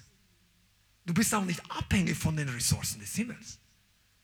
Wisst ihr, warum wir manchmal diese, die Gemeinden und diese, diese Bianca und ich haben nicht die Antwort auf alle Fragen, was sie ab. Also ich sage jetzt nicht, dass wir geistlich in der Irre laufen, aber ich sage, wir wissen nicht jede Minute, was als nächstes kommt im Gottesdienst. Aber ich sage immer eins, wir wollen abhängig sein vom Heiligen Geist und in allermeisten Fällen produziert das positive Frucht. Im Sinne von, dass der Heilige Geist eine Gegenwart kommt, dass Zeichen und Wunder passieren, dass das zunimmt. Das ist für uns elementar wichtig in dieser Gemeinde. Wenn wir das rausnehmen, kannst du den Laden hier dicht machen. Wir haben uns entschlossen, dass wir gar nicht erst versuchen wollen, menschlich die Leute zu fangen. Oder fangen, zu, zu, zu, zu ziehen, zu binden. Äh, manche machen es ja auch. Die, die, die, die holen dich in die Gemeinde und lassen sich nicht mehr weg. Oder die gliedern dich ein und, und du hast seelisch, ja. Aber du kannst, wenn jemand der Vater nicht sieht, dann kann nicht zu Jesus kommen. Ja, aber der kann zu vielen Gemeinden kommen. Wisst ihr, dass es Gemeinden gibt, wo Jesus draußen steht? Offenbarung Kapitel 3. Sagt es zur Gemeinde von Laodicea. Kannst du nachlesen. Sagt Jesus, ich stehe vor der Tür und klopfe an. Das hat er zum Pastor einer Gemeinde gesagt. Sagt, der Chef steht draußen. Leute, was macht ihr in der Gemeinde? Und der Gottesdienst läuft noch genauso ab wie früher. Jesus steht draußen und muss klopfen. Macht keiner auf. Sagst du, ja, bei uns ist die Tür weit offen. Ja, vielleicht für alle Leute, aber für den Heiligen Geist. Wer macht denn dem Heiligen Geist die Tür auf? Das hat was mit Ehrfurcht zu tun. Kann eine, ich sage eins, eine Gemeinde, die Furcht Gottes hat und abhängig von Jesus ist, die kann auf Dauer nicht überleben ohne die Zusammenarbeit mit dem Heiligen Geist. Oder anders ausgedrückt, du kannst gar nicht religiös werden auf Dauer und mit dem Heiligen Geist enge Connections haben. Das schließt sich aus. Deshalb ist es auch kein Zufall. Glaub auch nicht, du kannst jede Gemeinde oder vor allem jede Kirche erwecken. Das geht nicht. Da gibt es Gründe, da, gibt es eine andere Teaching drüber, über Revival, Reformation und so weiter. Aber pass mal auf, du, du sagst ja, Gott kann alles tun. Gott kann alles, aber er hat sich festgelegt durch sein Wort. Gott hat sich beschränkt. Nicht wir beschränken Gott. Gott hat gesagt, ich wirke so. Und alle können zu mir kommen auf dem Weg. Es gibt einen Weg. Gottes Reich ist keine Anarchie. Nicht alle Wege führen nach Rom und alle Wege, jeder tanzt, wie er will. Also ich rede jetzt nicht von Lobpreis, ich meine jetzt bildhaft gesprochen. Ja? Jeder, der kann so, so die, diese vollkommene, mir fallen gar keine Worte an, Zungen könnte ich sagen, ist ja wurscht wahrscheinlich die, dieses Durcheinander der, der, der Generation, die anarchistisch aufgewachsen ist in unserer Generation, die Autoritäten nicht schätzt und wertschätzt. Gottes Reich funktioniert nicht so. Er sagt ja, ich habe euch einen Weg gegeben. Geh auf den Weg. Das kostet dich nicht. Du musst das nicht bezahlen. Jesus ist der Weg. Aber außerhalb von ihm gibt es den Weg nicht. Du wirst gegen die Wand knallen. Ja, das wollen wir so nicht hören. Tja, da musst du spüren. Das war bei mir auch so. Das tut hier oben weh. Bildhaft gesprochen. Knall mal richtig gegen die Wand. Oder noch schlimmer gegen irgendeinen Balken, wenn du unten drunter durchgehen willst. Schon mal passiert, Handwerker, gehst runter, bam, und denkst, ah. Weißt du, so ist es, wenn man wenig Ehrfurcht Gottes hat im Geist. Du läufst einfach weiter, alles gut, alles gut, und plötzlich kommt eine Warnlampe Gottes. Die hast du schon vergessen. Kennen ihr Autofahrer, die alle Warnlampen übersehen? Und dann gehst in die Werkstatt und sagst, Totalschaden. So, warum Gott lässt du das so? Der Warn blinkt, ja, rot, zuerst gelb, dann rot, dann dunkelrot. Da muss stehen bleiben. Ich habe zu meiner Frau gesagt, meine Frau muss nicht Technik kennen, ja, die kann, andere hat wunderbare Gaben. Aber ich habe gesagt, wenn das Öllicht rot geht, dann stellst das Auto ab und ruf mich an und ich hol dich ab oder füllen ein. Fahr nicht 20, 50 Kilometer, wenn kein Öl drin ist. Und meine Frau ist weise, die hat es gemacht. Wir haben auch schon Autos ruiniert, aber nicht aus dem Grund. Also wir hatten schon viele Autos, daher nicht aus eigener Schuld, aber mit Autos habe ich so meine Geschichten. Deshalb weiß ich, wovon ich rede. Und manche von euch oder im Leib Christi, die Öllampe geht auf warm. Du hast kein Öl mehr, kein Öl. Könnt ihr zuhören? Gleichnis. Dein Öl geht aus. Der Heilige Geist, ding, ding, ding, ding. Und so, kein Problem. Ich fahre Vollgas auf der 220. Ich gehe in die Gemeinde, ich kaufe das, ich gehe da mit der Freundin ins Kino, ich gehe zum Saufen. Öl, Öl geht aus, Öl geht aus. Ich schaue dies, jenes, kein Problem. Und plötzlich macht Boom. Und dann sagt der geistliche Seelsorger, der Mechaniker, total schauen. Wir müssen nochmal richtig von unten anfangen. Jetzt ist alles kaputt. Also ich sage ein bisschen spaßhaft auch, ja. Aber es, das kann dann wirklich Schmerzen kosten. Und dann fällt alles auseinander. Keine Ehe startet so, das sagt, ja, in fünf Jahren habe ich aber Lust auf Scheidung. Niemand tritt vor dem Hochzeitsaltar mit dem Plan, dass die Ehe scheitert. Kein Christ bekehrt sich zu Jesus mit dem Plan, wieder abzufallen. Seid ihr da? Was aber bewahrt uns die Furcht des Herrn? Die Furcht Gottes, nicht die Angst vor Gott. Wir sollen, wir dürfen, wir sollen, wir können hinlaufen zum Vater. Wir können bei ihm alles empfangen, was wir brauchen. Er macht die Arme weit auf, wenn du überhaupt zu ihm kommst, mit der richtigen Haltung. Weil er, sagt, glaub nicht, dass der Gott des Himmels jedem Menschen gegenüber immer vollkommen die Arme aufmacht. Du musst mit der richtigen Haltung kommen. Die richtige Haltung ist nicht heilig im Sinne von perfekt. Die richtige Haltung ist Jakobus, Demut. Er sagt, wer den Stolzen widersteht Gott. Das heißt, wenn du mit Stolz kommst, sagt Gott so, hm, sorry, du musst da vorne im Umkleidebereich noch ein bisschen warten. Das sagt die Bibel. Hast du nicht gelesen? Beim Hochzeitsmahl des Lammes kommst du nur rein, wenn du richtige Kleidung hast. Das sagt Jesus. Und da gibt es eine Person, ich weiß bis heute noch nicht, und ich, wahrscheinlich muss ich da Jesus mal selber fragen, wo sagt, der kam zur Hochzeitsfeier mit den falschen Kleidung rein. Die einzige Person.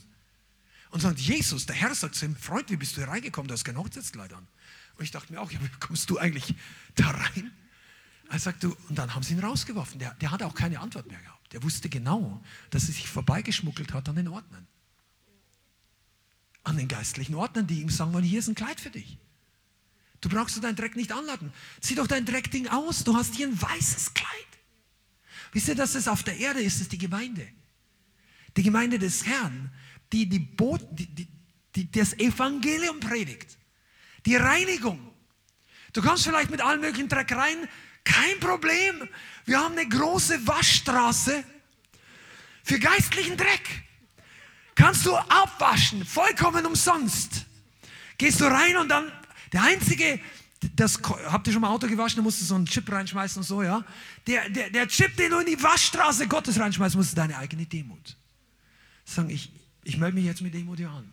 Wasch mich. Oh, Jesus. Und du stellst dich an. Und, aber wenn du reinkommst und du denkst, ha, ich, bin, ich bin geistlicher als der hier. Ich bin fünf Jahre Christ. Ich kenne die Bibel. Ich weiß, ich weiß, wo Obadja ist in der Bibel. Der hat keine Ahnung, nicht mehr, wo 2. Samuel ist. Ich. Und dein Ich ist so breit, dass du durch diese Tür nicht durchkommst. Und die Waschstraße hatte Maximalbreite.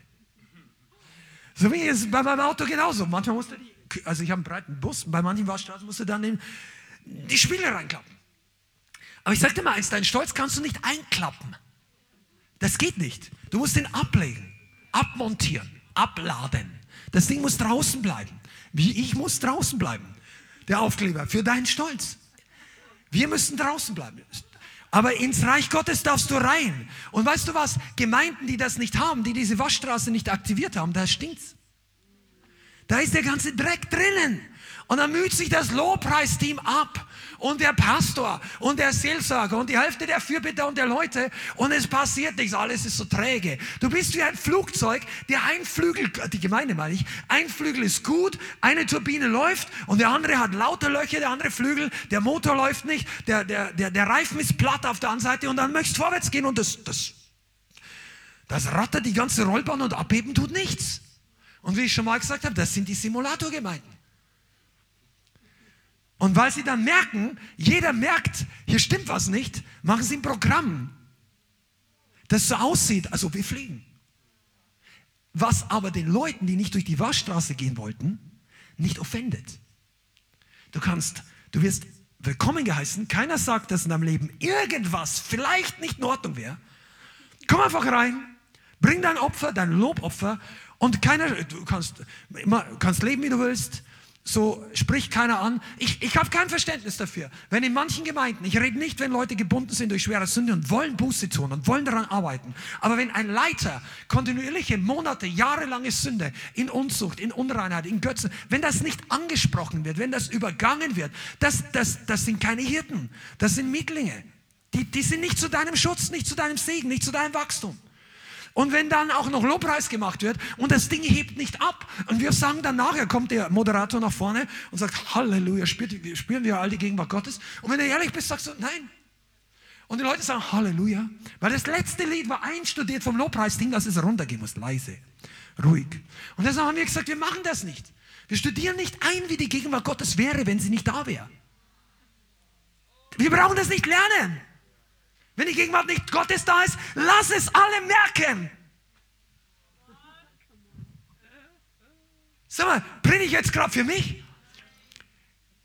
Du, das, wenn die Gegenwart Gottes nicht da ist, sollen die Leute doch sagen, hey, was ist los? Aber das ist nicht die gewünschte Religion. Religion sagt, pst, du, bist, du willst doch nicht richten. Richtest du uns? Sag, nein, wo ist die Gegenwart Gottes? Das als ob Menschen definieren, wo die Gegenwart Gottes ist oder nicht. Was ist genauso mit Leuten, die frei geworden sind von Drogen. Die sagen, ich weiß, dass das Ding weg ist. Du brauchst mir gar nicht erklären, dass der Heilige Geist nicht drinnen, nicht draußen zum. Wir hatten, wir hatten eine Schwester, vielleicht schaust du gerade zu, Hanna, äh, Osnabrück, glaube ich, war es, gell? Die kam hierher und war schon länger Christ. Die hatte massive Probleme in ihrem Leben, die wahrscheinlich mit ihrer Gemeinde, keine Ahnung, was nichts zu tun hatten. Aber die wurde dann hier bei der Evangelisation mit dem Heiligen Geist erfüllt. Aber anscheinend war das ihr vielleicht nicht so, das war für sie vorher nicht so klar. Und danach ging Depression raus und Freude kam, aber in einem Maß, das ist Hammer, du musst das mal auf YouTube sehen, dieses Zeugnis. Pass mal auf, so einer Person brauchst du dann nicht erklären, der Heilige, das war von unten. Sagen, komm, du machst Witze.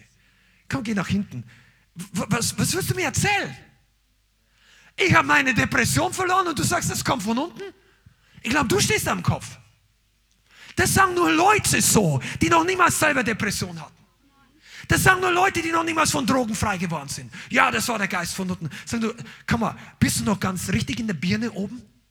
Ich hätte mich fast die Kugel gegeben vor lauter Depression, vor lauter Drogen, vor lauter Sünde. Und dann kommt eine Hand, reißt mich raus. Ich liebe Jesus, ich bin frei von Sünde. Und du willst mir einreden, das ist alles der Teufel? Ich glaube, du arbeitest für ihn. Du wirst mich auch nicht schämen, weil wenn der Heilige Geist kommt, merken es die Leute. Und wir haben kein Interesse, eine Gemeinde zu bauen oder zu gründen oder zu etablieren, wo man erklären muss, ja, der Heilige Geist ist immer noch da, obwohl jeder sagt, wo ist er denn? Die andere Sache haben wir schon manchmal, dass wir erklären müssen, dass der Heilige Geist auch ungewöhnliche Dinge tun kann. Da waren schon Leute hier, die gesagt haben, oh, ich muss hier raus. Und kurz bevor sie rausgingen, die letzte Viertelstunde, hat der Heilige Geist sie, boom, geküsst. Und dann konnte ich nicht mehr aufstehen, zum Beispiel. Oder anders. Und dann musste ein, zweimal später diese negativen Mitbewohner wurden illegale Hausbesetzer. Raus, alles raus, muss alles raus. Ich sage dir, eine Gemeinde, die alle illegalen Hausbesetzer bei dir raus befördert, das ist die richtige Gemeinde. Da solltest du hingehen. Mach nicht, pass mal auf, ich, ich will jetzt nicht politisch werden. Kein Mensch ist illegal oder so, das ist jetzt ein politisches Punkt. Aber ich sage dir eins, jeder Dämon ist illegal in deinem Leben. Wenn der illegal bei dir wohnt, muss er raus. Da gibt es keine politische, da gibt es keine Toleranz von Christen, sollte es geben. Weißt du, wenn bei dir illegale Mitbewohner sind, dann gibt es nur eins, raus damit. Sag ja, ich hab die nicht. Ich brauche nicht durch die Waschstraße. Studier mal Leviathan. Wenn das Herz nicht mehr berührt ist von Dingen, kann sein, das Problem schon größer ist, als du bisher erfasst. Aber wir zittern vor seinem Wort. Oh, ich bin, ich bin so begeistert hier. Seid ihr alle noch da? Wollt ihr noch mehr hören? Jesaja 66. Ja, das ist so, Jesaja ist überhaupt awesome. Also überhaupt. Es gibt fast nichts in der Bibel, was nicht schon zum, zum während du aufschlagst. Jesaja 66, Vers 1, 2. Schlag mal auf. Ja? Aber in, die Bibel ist einfach phänomenal. Wir werden mal eine Werbeveranstaltung für die Bibel machen. Irgendwann mal. Vers 1. So spricht der Herr. Yahweh, der Himmel ist mein Thron und die Erde der Schemel meiner Füße. Wo wäre denn das Haus, das ihr mir bauen könntet? Und wo denn der Ort meines Ruhesitzes? Hat auch meine Hand dies alles gemacht und dies alles ist geworden, spricht der Herr. Aber auf den will ich blicken. Aber er auf den will ich schauen, auf den Elenden, auf den der zerschlagenen oder zerbrochenen Geistes ist, der da zittert vor meinem Wort. Also weißt du, was Gott hier sagt? Sag, komm, komm on. Glaubt ihr wirklich, ich könnte mich mit Gebäude beeindrucken? Mit Geld, mit großen Spenden, mit menschlichen Werken? Ich meine, ich habe die, hab diesen Ball, worauf ihr alle, ihr alle wohnt, reingekickt ihr atmet meine Luft, ihr trinkt mein Wasser. Die Leute versteuern das alles illegal. Also ich will jetzt gar nicht reingehen, aber die haben das alles von unserem Gott geborgt. Ich muss Wasser zahlen, damit das Wasser erstmal. Na gut, ich meine, haben ja auch jemand die Leitung gelegt, alles okay. Aber wisst ihr, jetzt wollen sie irgendwann mal vielleicht sogar Luft besteuern, keine Ahnung. Aber Gott sagt, ich schaue nicht auf diese großen kathedralen Gebäude oder auf das Leithausgebäude. Ich schaue auf den, der erzittert von meinem Wort. Weißt du, wenn Gott über die Erde schaut, sagt, ach, die, die Pyramiden, das sagen, boah, Pyramiden, Tempel. Oder was weiß ich, der, wie heißt das größte Gebäude in Dubai da? 900 oder 1000 Meter hoch. Ja, genau, dieses Ding, das, wenn, wenn, wenn irgendwann die, alle Menschen hier weg sind und es kommen mal Außerirdische, gibt es ja nicht, aber äh, nur mal hypothetisch, die würden sagen, das ist ein Weltwunder. Ein, ein, ein Höhepunkt der Zivilisation der Menschen im 21. Gott sagt, das Ding beeindruckt mich gar nicht. Also 1000 Meter hoch. Schauen wir Mount Everest an. Also Gott, Gott, Gott beeindruckt unser Ding nicht. Aber weißt du, was ihn beeindruckt? Ein Herz, das zittert, für sein, das zerbrochen ist. Du brauchst noch nicht mal, du brauchst kein Architekt sein. Du brauchst kein Musiker sein. Du brauchst kein großer Redner sein. Du brauchst das nicht, um Gott zu beeindrucken. Dein Herz kann ihn beeindrucken. Der da zittert vor meinem Wort. Was heißt, das bedeutet, du nimmst es ernst. Wenn Gott was sagt, du hörst zweimal so gut hin. Weißt du, wir haben ja Kinder und wir haben die Kinder erzogen. Jetzt sind sie erwachsen. Ich hoffe, sie haben viel gelernt, das glaube ich auch. Und jetzt müssen viele Dinge selber lernen. Aber als wir unsere Kinder erzogen haben, wir haben es normalerweise nicht durchgehen lassen, wenn die komplett ignoriert haben, was wir als Eltern gesagt haben. Das ist nicht, wie du mit Eltern umgehst. Einfach ignorieren. Sag, hey, komm mal nochmal zurück. Langsam. So und so, so und so. Und manchmal war es auch ein bisschen strenger. Aber ignorieren des Wortes ist Disrespekt. Weißt du, dass die Bibel sagt, wir sollen Alte respektieren? Ich habe das gestern per Zufall gelesen, wollte ich gar nicht reinbringen. Pass mal auf, die Bibel sagt bei Mose, du sollst vor dem grauen Haar dich erheben. Also du sollst aufstehen. Das nächste Mal, wenn du eine alte Frau in der U-Bahn siehst und die hat keinen Platz, steh auf. Auch wenn die ihre Haare gefärbt hat. Gott lehrt uns, dass wir Leute respektieren. Amen. Wenn es die Gemeinde Jesu nicht tut, wer soll es denn tun? Die Welt erzieht diese Sachen den Leuten ab.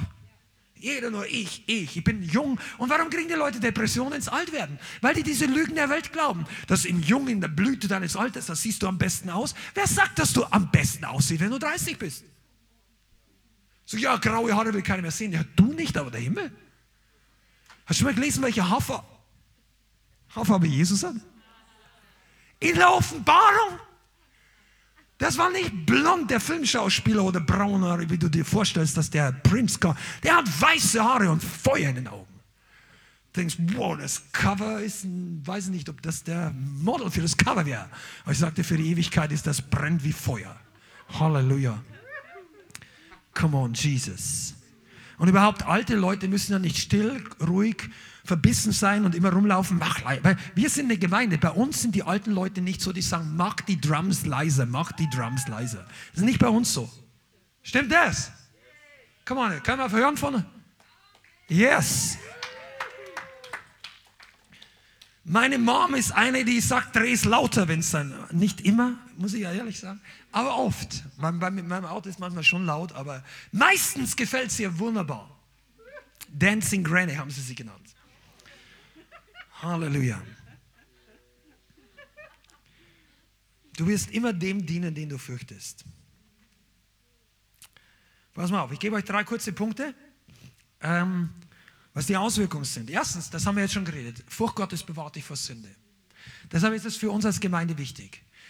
Der Teufel und Gott sind beide an deinem langfristigen Resultat interessiert. Wenn du jetzt ein halbes Jahr herkommst oder zuschaust oder du hast so ein, so ein Momentum des Wachstums im Glauben, dann ist das für den Teufel und auch für Gott noch gar nicht so interessant, sondern die langfristige Entwicklung ist das, was zählt. Und langfristig bedeutet, arbeite an deinen Baustellen. Geh nicht deshalb nicht mehr nicht hin, weil dich irgendjemand gesagt hat, du darfst das hier nicht machen. Wenn du die Wand da. Es, wisst ihr eigentlich, dass eine Gemeinde das Werkzeug Gottes, das Custom-Werkzeug Gottes für deinen Charakter ist? Zu Hause vor dem Spiegel entdeckst du nicht deine Charakterseiten. Du brauchst ein Team, du brauchst eine Gemeinschaft, du brauchst Leute, mit denen du zusammenleben kannst, die dich aufbauen und du brauchst Leute, die das Gute und das Schlechte hervorbringen in dir. Ja, das Schlechte, doch, das Schlechte soll auch hervorkommen. Weil das möchte Gott abwischen, wegtun, reinigen, rausbringen. Aber wenn du immer nur du und dein Tagebuch Gemeinschaft hast, da kommt das nicht hoch. Weil du streitest selten mit dir selber, oder? Wer von euch streiten regelmäßig mit sich selber? Nicht so viel. Gott gebraucht den Leib, die alle nicht perfekt sind, damit wir gereinigt werden. Also, die Furcht Gottes bewahrt dich davor, falsche Entscheidungen zu treffen, aber sie reinigt uns. Amen. Wir haben schon darüber gesprochen, Fleischlichkeiten nachzugeben, die bewahrt dich davor, wenn das Gefühl nicht da ist, dass du dann die falsche Entscheidung triffst und so weiter. Auch ein wichtiger Punkt. Viele von uns unterschätzen die Konsequenzen von negativen Entscheidungen. So, ja, ist nicht so schlimm. Ja. Hm. Und dann mach ich es doch. Wisst ihr, warum wir alle in dem Schlamassel sind, was die Bibel jetzt die Erde nennt? Adam und Eva. Sozusagen. Aber wir hätten alle genauso gesündigt. Aber die damals hatten keine Ahnung, welche Konsequenzen ihre Entscheidung hat. Aber Gott hat gesagt, ist nicht. Geh da nicht hin. Also hat zwar Gott nicht gesagt, aber sehr weisheit gewesen. Was musst du überhaupt mit dem, mit dem Teufel reden? Einige von euch hier hört auf, diskutiert auch mit dem gar nicht mehr. Du musst nicht wissen, was an Halloween alles passiert überall auf der Welt. Ich muss den Satanismus studieren, weil ich will dagegen beten. Studier Jesus. Und danach zeigt er dir, gegen was du beten kannst oder nicht. Amen. Zweitens, also erstens, bewahrt vor Sünde. Zweitens, die Ehrfurcht macht Bahn für die Herrlichkeit Gottes. Da habe ich vorhin schon ein bisschen drüber geredet. Aber das ist für uns als Gemeinde auch relevant. Wisst ihr, wir wollen wirklich Respekt, eine Kultur des Respekts und Ehrfurcht vor der Gegenwart Gottes haben. Und das gilt auch für unseren Livestream. Wir machen das absichtlich. Wir schalten uns nicht erst ein. Wir machen nicht ein Programm, damit die Leute möglichst schnell in den Predigt springen und möglichst schnell möglichst alles hören. Weißt du warum? Das wird dir nicht am meisten helfen. Wenn du immer nur zu Brady anschaut, der Herr möge dich segnen. Aber der, der, der, der Segen ist noch größer, wenn du mit uns anbetest. Wenn du die Schritte, dein Fleisch zu kreuzigen, bis du in die Gegenwart Gottes kommst, mit allen durchgehst. Amen.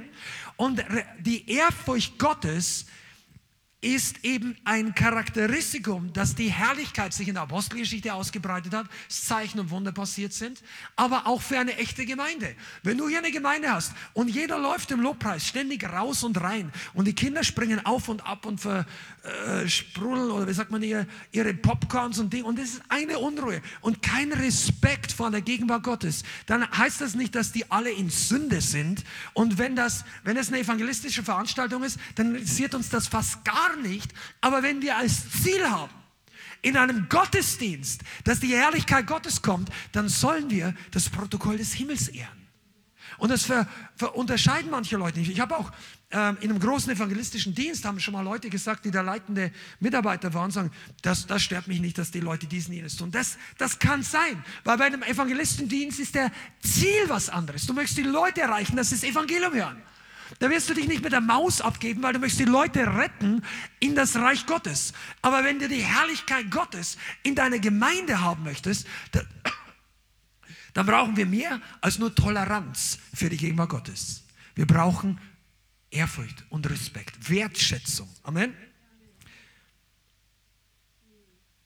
Ich habe eine Stelle gefunden, die mich wirklich überrascht hat. 3. Mose 19, Vers 30. Das sind die Gebote Gottes. Also Levitikus Kapitel 19, Vers 30. Ich lese es euch kurz vor. Meine Sabbate sollt ihr halten, soweit so gut, und mein Heiligtum sollt ihr fürchten. Ich bin der Herr. 3. Mose 19, Vers 30. Meine Sabbate sollt ihr halten und mein Heiligtum sollt ihr fürchten.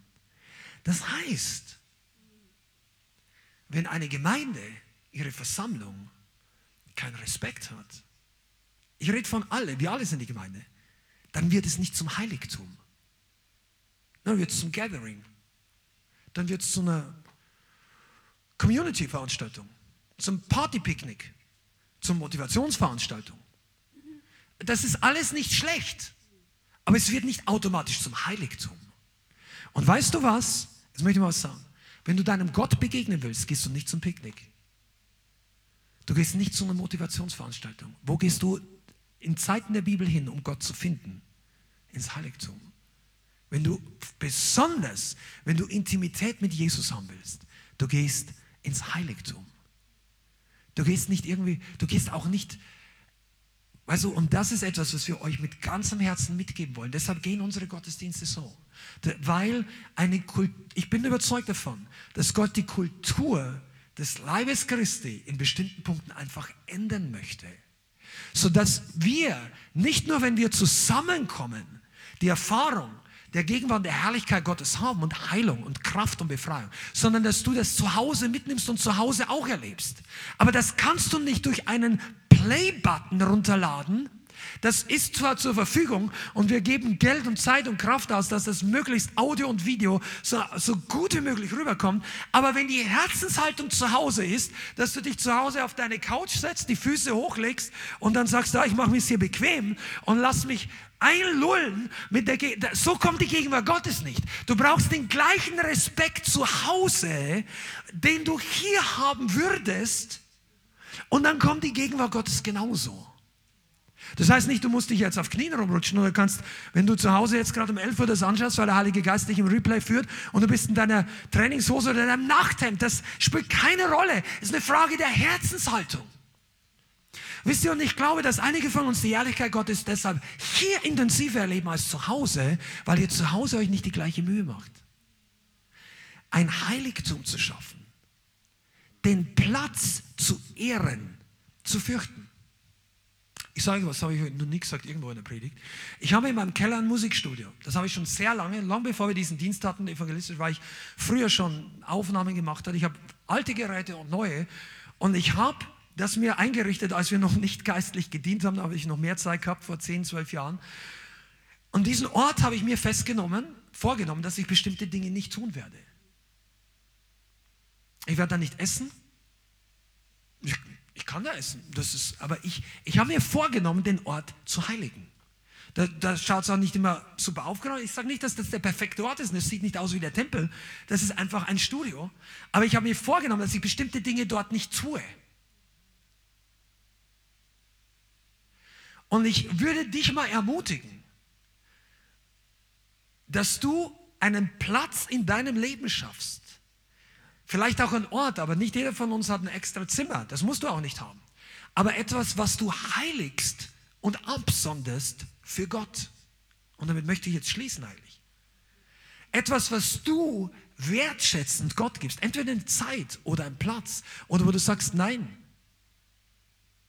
Wisst ihr, ihr, die euch manchmal fragt mit dem Worship, wie ist es denn, wie kommt denn Salbung oder was denkst du hier oder das oder weltlich? Ich habe auf meinen Instrumenten noch nie weltliche Musik gespielt. Also, das stimmt nicht ganz. Ich habe ein paar Licks nachgespielt, von, aber ich, so, das kannst du nicht mal im Promillebereich messen von der Zeit. Ich habe noch nie auf einer, ich habe noch nie einen kompletten weltlichen Song durchgespielt. Ich muss jetzt aufpassen, dass ich nichts falsch sage. Vielleicht bei einer, haben wir mal Evangelisation zu Gonda, nicht, sagen wir gell? Aber ich, ich mache das nicht. Weil andere Leute verdienen sich nebenbei Geld auf Hochzeiten. Ich mache das nicht. Ich sage nicht, dass das Sünde ist. Ich sage nur, ich mache es nicht. Wir werden dieses Equipment, was glaubt ihr eigentlich, wie oft die Leute uns auf der Straße schon eingeladen haben, auf eine Hochzeit zu spielen? Weltliche Leute, ich mache keine Scherze. Dann könnt ihr bei uns spielen. Ich, sag, ich, sag, ich, ich denke mir, du weißt dann noch gar nicht, was für Songs wir alle spielen. Aber der sagt, ja, das, was wir hier gehört haben, könnt ihr. Und da heißt, ja, kannst du nicht evangelisieren. Die laden mich nicht wegen Evangelisieren ein. Und außerdem hätten wir gar keine Zeit gehabt. Vielleicht machen wir irgendwann eine Evangelisation draus, muss ich mit den Leuten besprechen, weißt du. Aber ich würde niemals für Geld weltliche Musik, damit die Leute tanzen sich besaufen. Ich mache das nicht. Das ist für mich heilig. Wir hatten auch mal eine Zeit in unserem Leben, das war vor 20 Jahren, wo unser Geld nicht so da war, so viel, aber wir hatten teures Equipment an Musik zu Hause. Und ich hätte das auch verleihen können für Geld, für irgendein weltliches Konzert. Da wären ein paar kleine Euros reingekommen oder Mark damals. Und ich wollte das nicht, weil die Instrumente heilig sind. Ob du das machst, ist deine Sache, aber ich möchte eins sagen, bereite Gott etwas, was dir heilig ist. Gib ihm etwas, was dir wichtig ist. Wertschätzung ist nicht nur ein theologischer Begriff. Ja, es ist heilig. Nein, es ist etwas, was dir wichtig ist. Hast du einen Platz, eine Zeit, einen Ort, wo du absonderst für Jesus, wo du Ehrfurcht hast vom Wort Gottes. Das ist das, das Geheimnis der ersten Gemeinde. Könnt ihr verstehen, was ich meine? Auch du zu Hause. Wenn das dein Lebensstil wird, das sagt, ich habe einen Platz, den heilige ich für Gott. Ich habe ein Buch, da schaue ich mir meine Eindrücke rein. Und die sind mir wichtig. Da schmeiße ich nicht weg. Ich habe einen Gebetsraum, da bete ich einfach nur. Da mache ich nicht alles Mögliche. Vielleicht, wenn du ein größeres Haus hast. Wenn du nicht hast. Oder, oder irgendeinen Ort. Oder irgendein, weißt du, das sind die Dinge, die dich connecten mit Jesus. Wenn du etwas von deinem nimmst, auch von deiner Zeit, und du sagst, ich heilige, ich sondere das ab, das müsste ich nicht. Ich bin nicht verpflichtet. Gott sagt, nicht. nein, du tust es freiwillig. Und das hat was mit Furcht Gottes zu tun. Seid ihr noch da?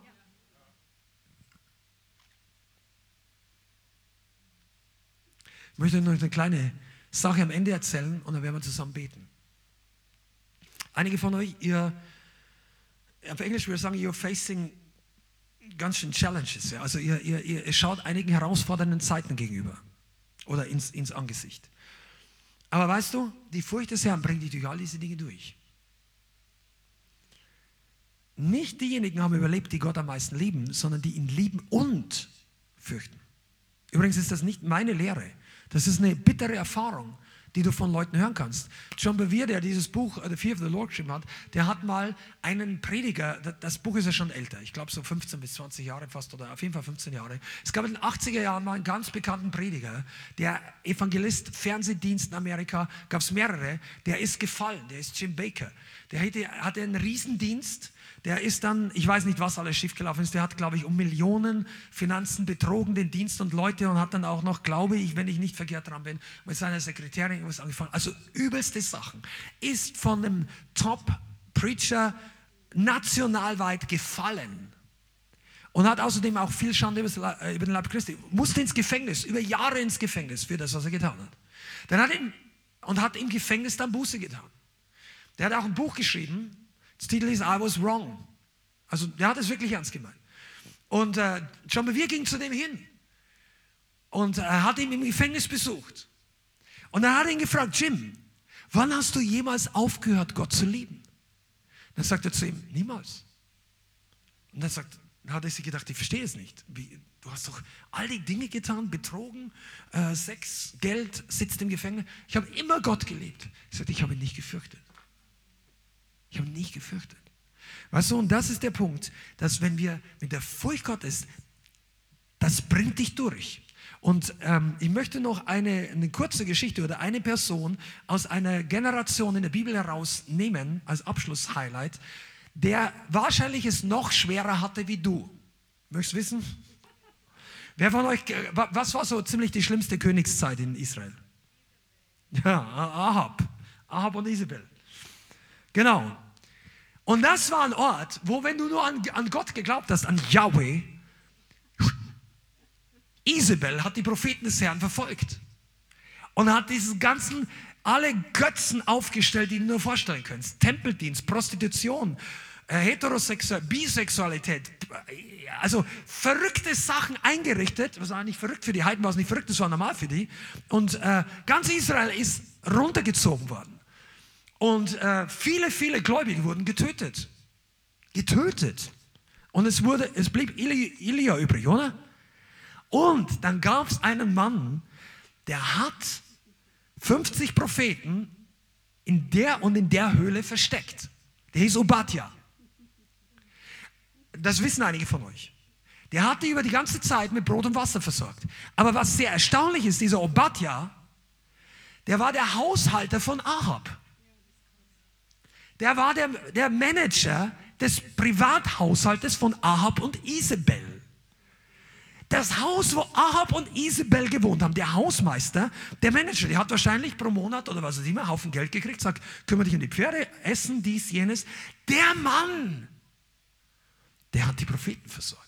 Und jetzt lest ihr das mal kurz. 1. Könige 18, Vers 3. Nur dieser eine Vers. 1. Könige 18, Vers 3 sagt, und Ahab rief Obadja, der über das Haus gesetzt war. Und jetzt sagt die Bibel hier, Obadja aber fürchtete den Herrn sehr. Wörtlich heißt das, Obadja war sehr Jahwe-fürchtig. Jetzt möchte ich dir mal was sagen, weil du denkst, das Leben zur Zeit in 2021 ist aber nicht leicht. Und du hast wahrscheinlich recht. Der Mann hat es aber wahrscheinlich schwieriger gehabt wie du. Der hatte Isabel im Nacken, das war seine Chefin, Privatchefin. Isabel hat vor alle möglichen Leute getötet. Und der Mann heimlich versorgt jede Woche 100 Leute. Das ist kein Almosen. Brot und Wasser für 100 Leute pro Tag. Wie willst du das schmuggeln? Das, das steckst du dir nicht in die, in die Jacke. 100 Leute jeden Tag. Über Jahre. Der Mann war ein Genie. Wenn du, je mehr ich darüber nachdenke, ist genial. Der war bei Ahab und Isabel im Haus. Und die Bibel sagt, er fürchtete Yahweh sehr. Soll ich dir mal was sagen? Es kann sein, dass diese Welt das Thermostat des Feuerofens hochdreht. Es kann sein, dass die Verfolgung für Christen zunehmen wird. Es kann auch sein, dass es besser laufen wird. Aber die Bibel sagt, am Ende wird es auf jeden Fall zunehmen. Es kann sein, dass dein Leben nicht einfach wird.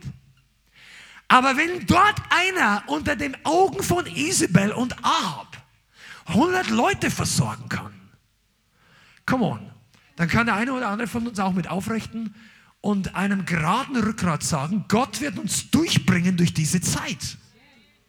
Und du denkst, oh, ich habe so Schwierigkeiten, boah, meine Chefin ist aber eine halbe Isabel. Du, seine Chefin war eine ganze Isabel. Die war das Original.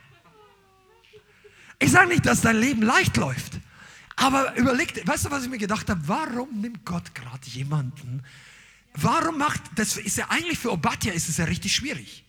Der musste ja eigentlich, ein, also einer von, der, der hat ja wahrscheinlich ein bisschen Geheimdienstfähigkeiten gebraucht, um wirklich einen Secret Service aufzubauen, wie das ganze Wasser und Brot da über Monate geheim transportiert werden kann.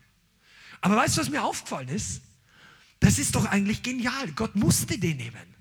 Das war der einzige Ort, wo noch Wasser und Brot war. Das war die Versorgungsquelle für Gott. Und wenn du jetzt hier bist und du bist online dabei und du denkst, mein Leben, ach du, und jetzt redet er heute auch noch von Ehrfurcht und mir geht es eh so schlecht. Pass mal auf, wenn Gott damals so jemand gebrauchen konnte, Gott kann dich noch viel mehr gebrauchen. Gott hat einen Plan. Vielleicht bist du genau in deiner Zwickmühlensituation, wo du jetzt bist, weil Gott dich außergewöhnlich gebrauchen möchte. Weil Gott mit dir einen Plan hat. Und du sollst einfach nur bis zum Ende Jahwe-fürchtig sein. Jesus-fürchtig, also Gottesfürchtig. Ehrfurcht.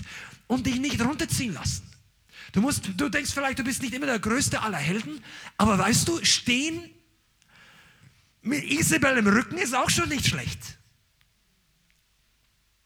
Wow, ich muss dann Teil 2 machen. Ich, ich könnte jetzt noch eine Stunde weitermachen, machen wir aber heute nicht durch. Da ist der Feuer drin. Pass mal auf, wenn wir über das Thema anfangen zu reden, da gibt es kein Ende. Einige von euch, ihr seid berufen, in dieser Nation Unterschied zu machen. Und einige von euch, die in den Städten seid und du kommst dir so allein vor, denken nicht mehr wie vor drei oder vor zehn Jahren. Du, Gott hat andere technische und geistliche Netzwerkmöglichkeiten im 21. Jahrhundert. Und er wird uns mit verschiedenen Leuten und geistlich connecten. Schreib mal Amen, wenn du das glaubst ins Chat.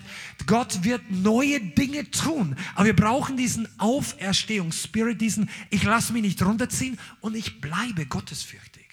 Ich möchte einfach damit anschließen, wir werden jetzt heute vielleicht nicht einen großen Aufruf, vielleicht doch, aber ich meine jetzt, ich muss diese Predigt jetzt nicht mit einem riesen Ding beenden. Du brauchst diese Vorstellung und diese Haltung, deine Furcht Gottes, wenn die zunimmt, sie ist dein Rettungsanker. Sie ist das Wichtigste, was, einer der wichtigsten Dinge, einer der wichtigsten Dinge, die du in dieser Welt hast, weil die Welt dich immer wegziehen möchte. Aber Gott ist mit dir, Gott Immanuel, er ist da, er zieht uns durch und er wird uns auch gebrauchen. Wo ihr das noch gehabt? Und das ist die Weisheit Gottes. Dann wirst du wissen, was zu tun ist. Amen. Lass uns aufstehen, zusammen beten. Halleluja. Schande. Ah.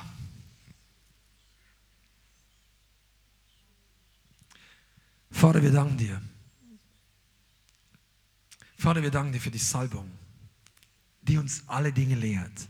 Und ich danke dir, dass du keine Gemeinde in diesen Tagen verwaist zurücklässt, sondern dass du Feuer ausgießt, dass keiner umsonst hierher gekommen ist. Und vor allem die, die sie oder die den weiten Weg auf sich genommen haben. Ich danke dir, dass du heute noch massiv geistlich Segen ausgießt und auch finanziellen Segen. Und wir bitten dich jetzt, für den Geist der Weisheit. Dass du mit dem Geist der Weisheit auf unser Leben kommst. Auf diese Gemeinde, auf jede Person, die sich eingeschaltet hat.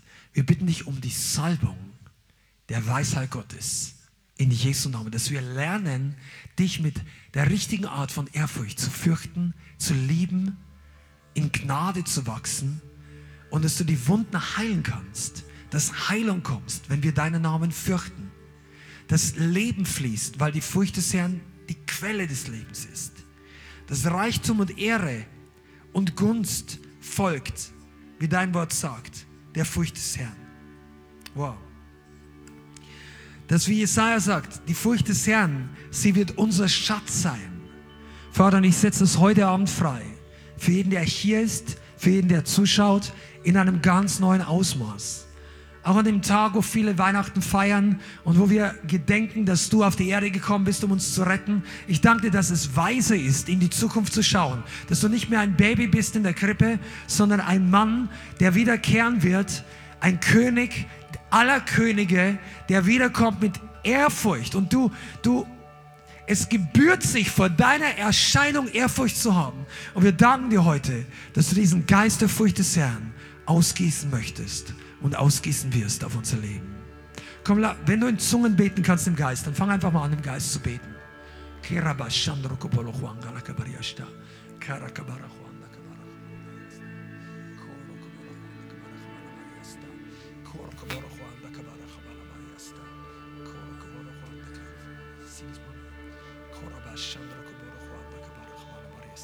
Ich möchte jetzt einfach für euch beten, die ihr online zuschaut.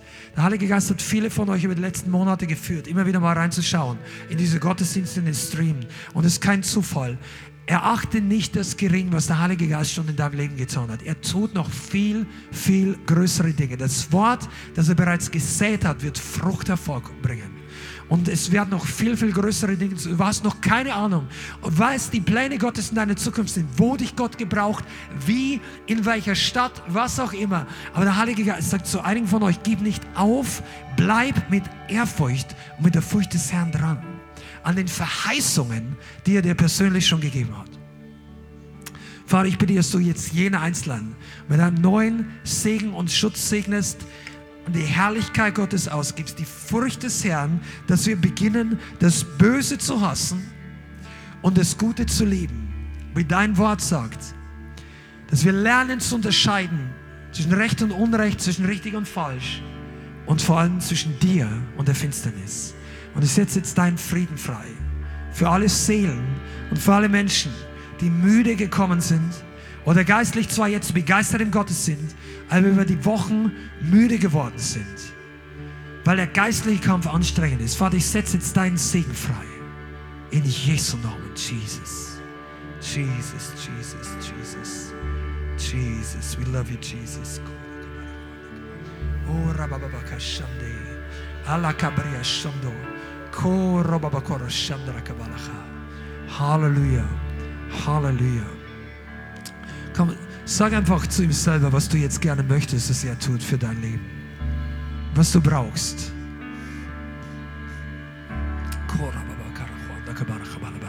Jesus, komm, Heiliger Geist. Komm, Heiliger Geist. We love you, Jesus. We love you, Jesus. We love you, Jesus. We love you, Jesus. Korababakasha.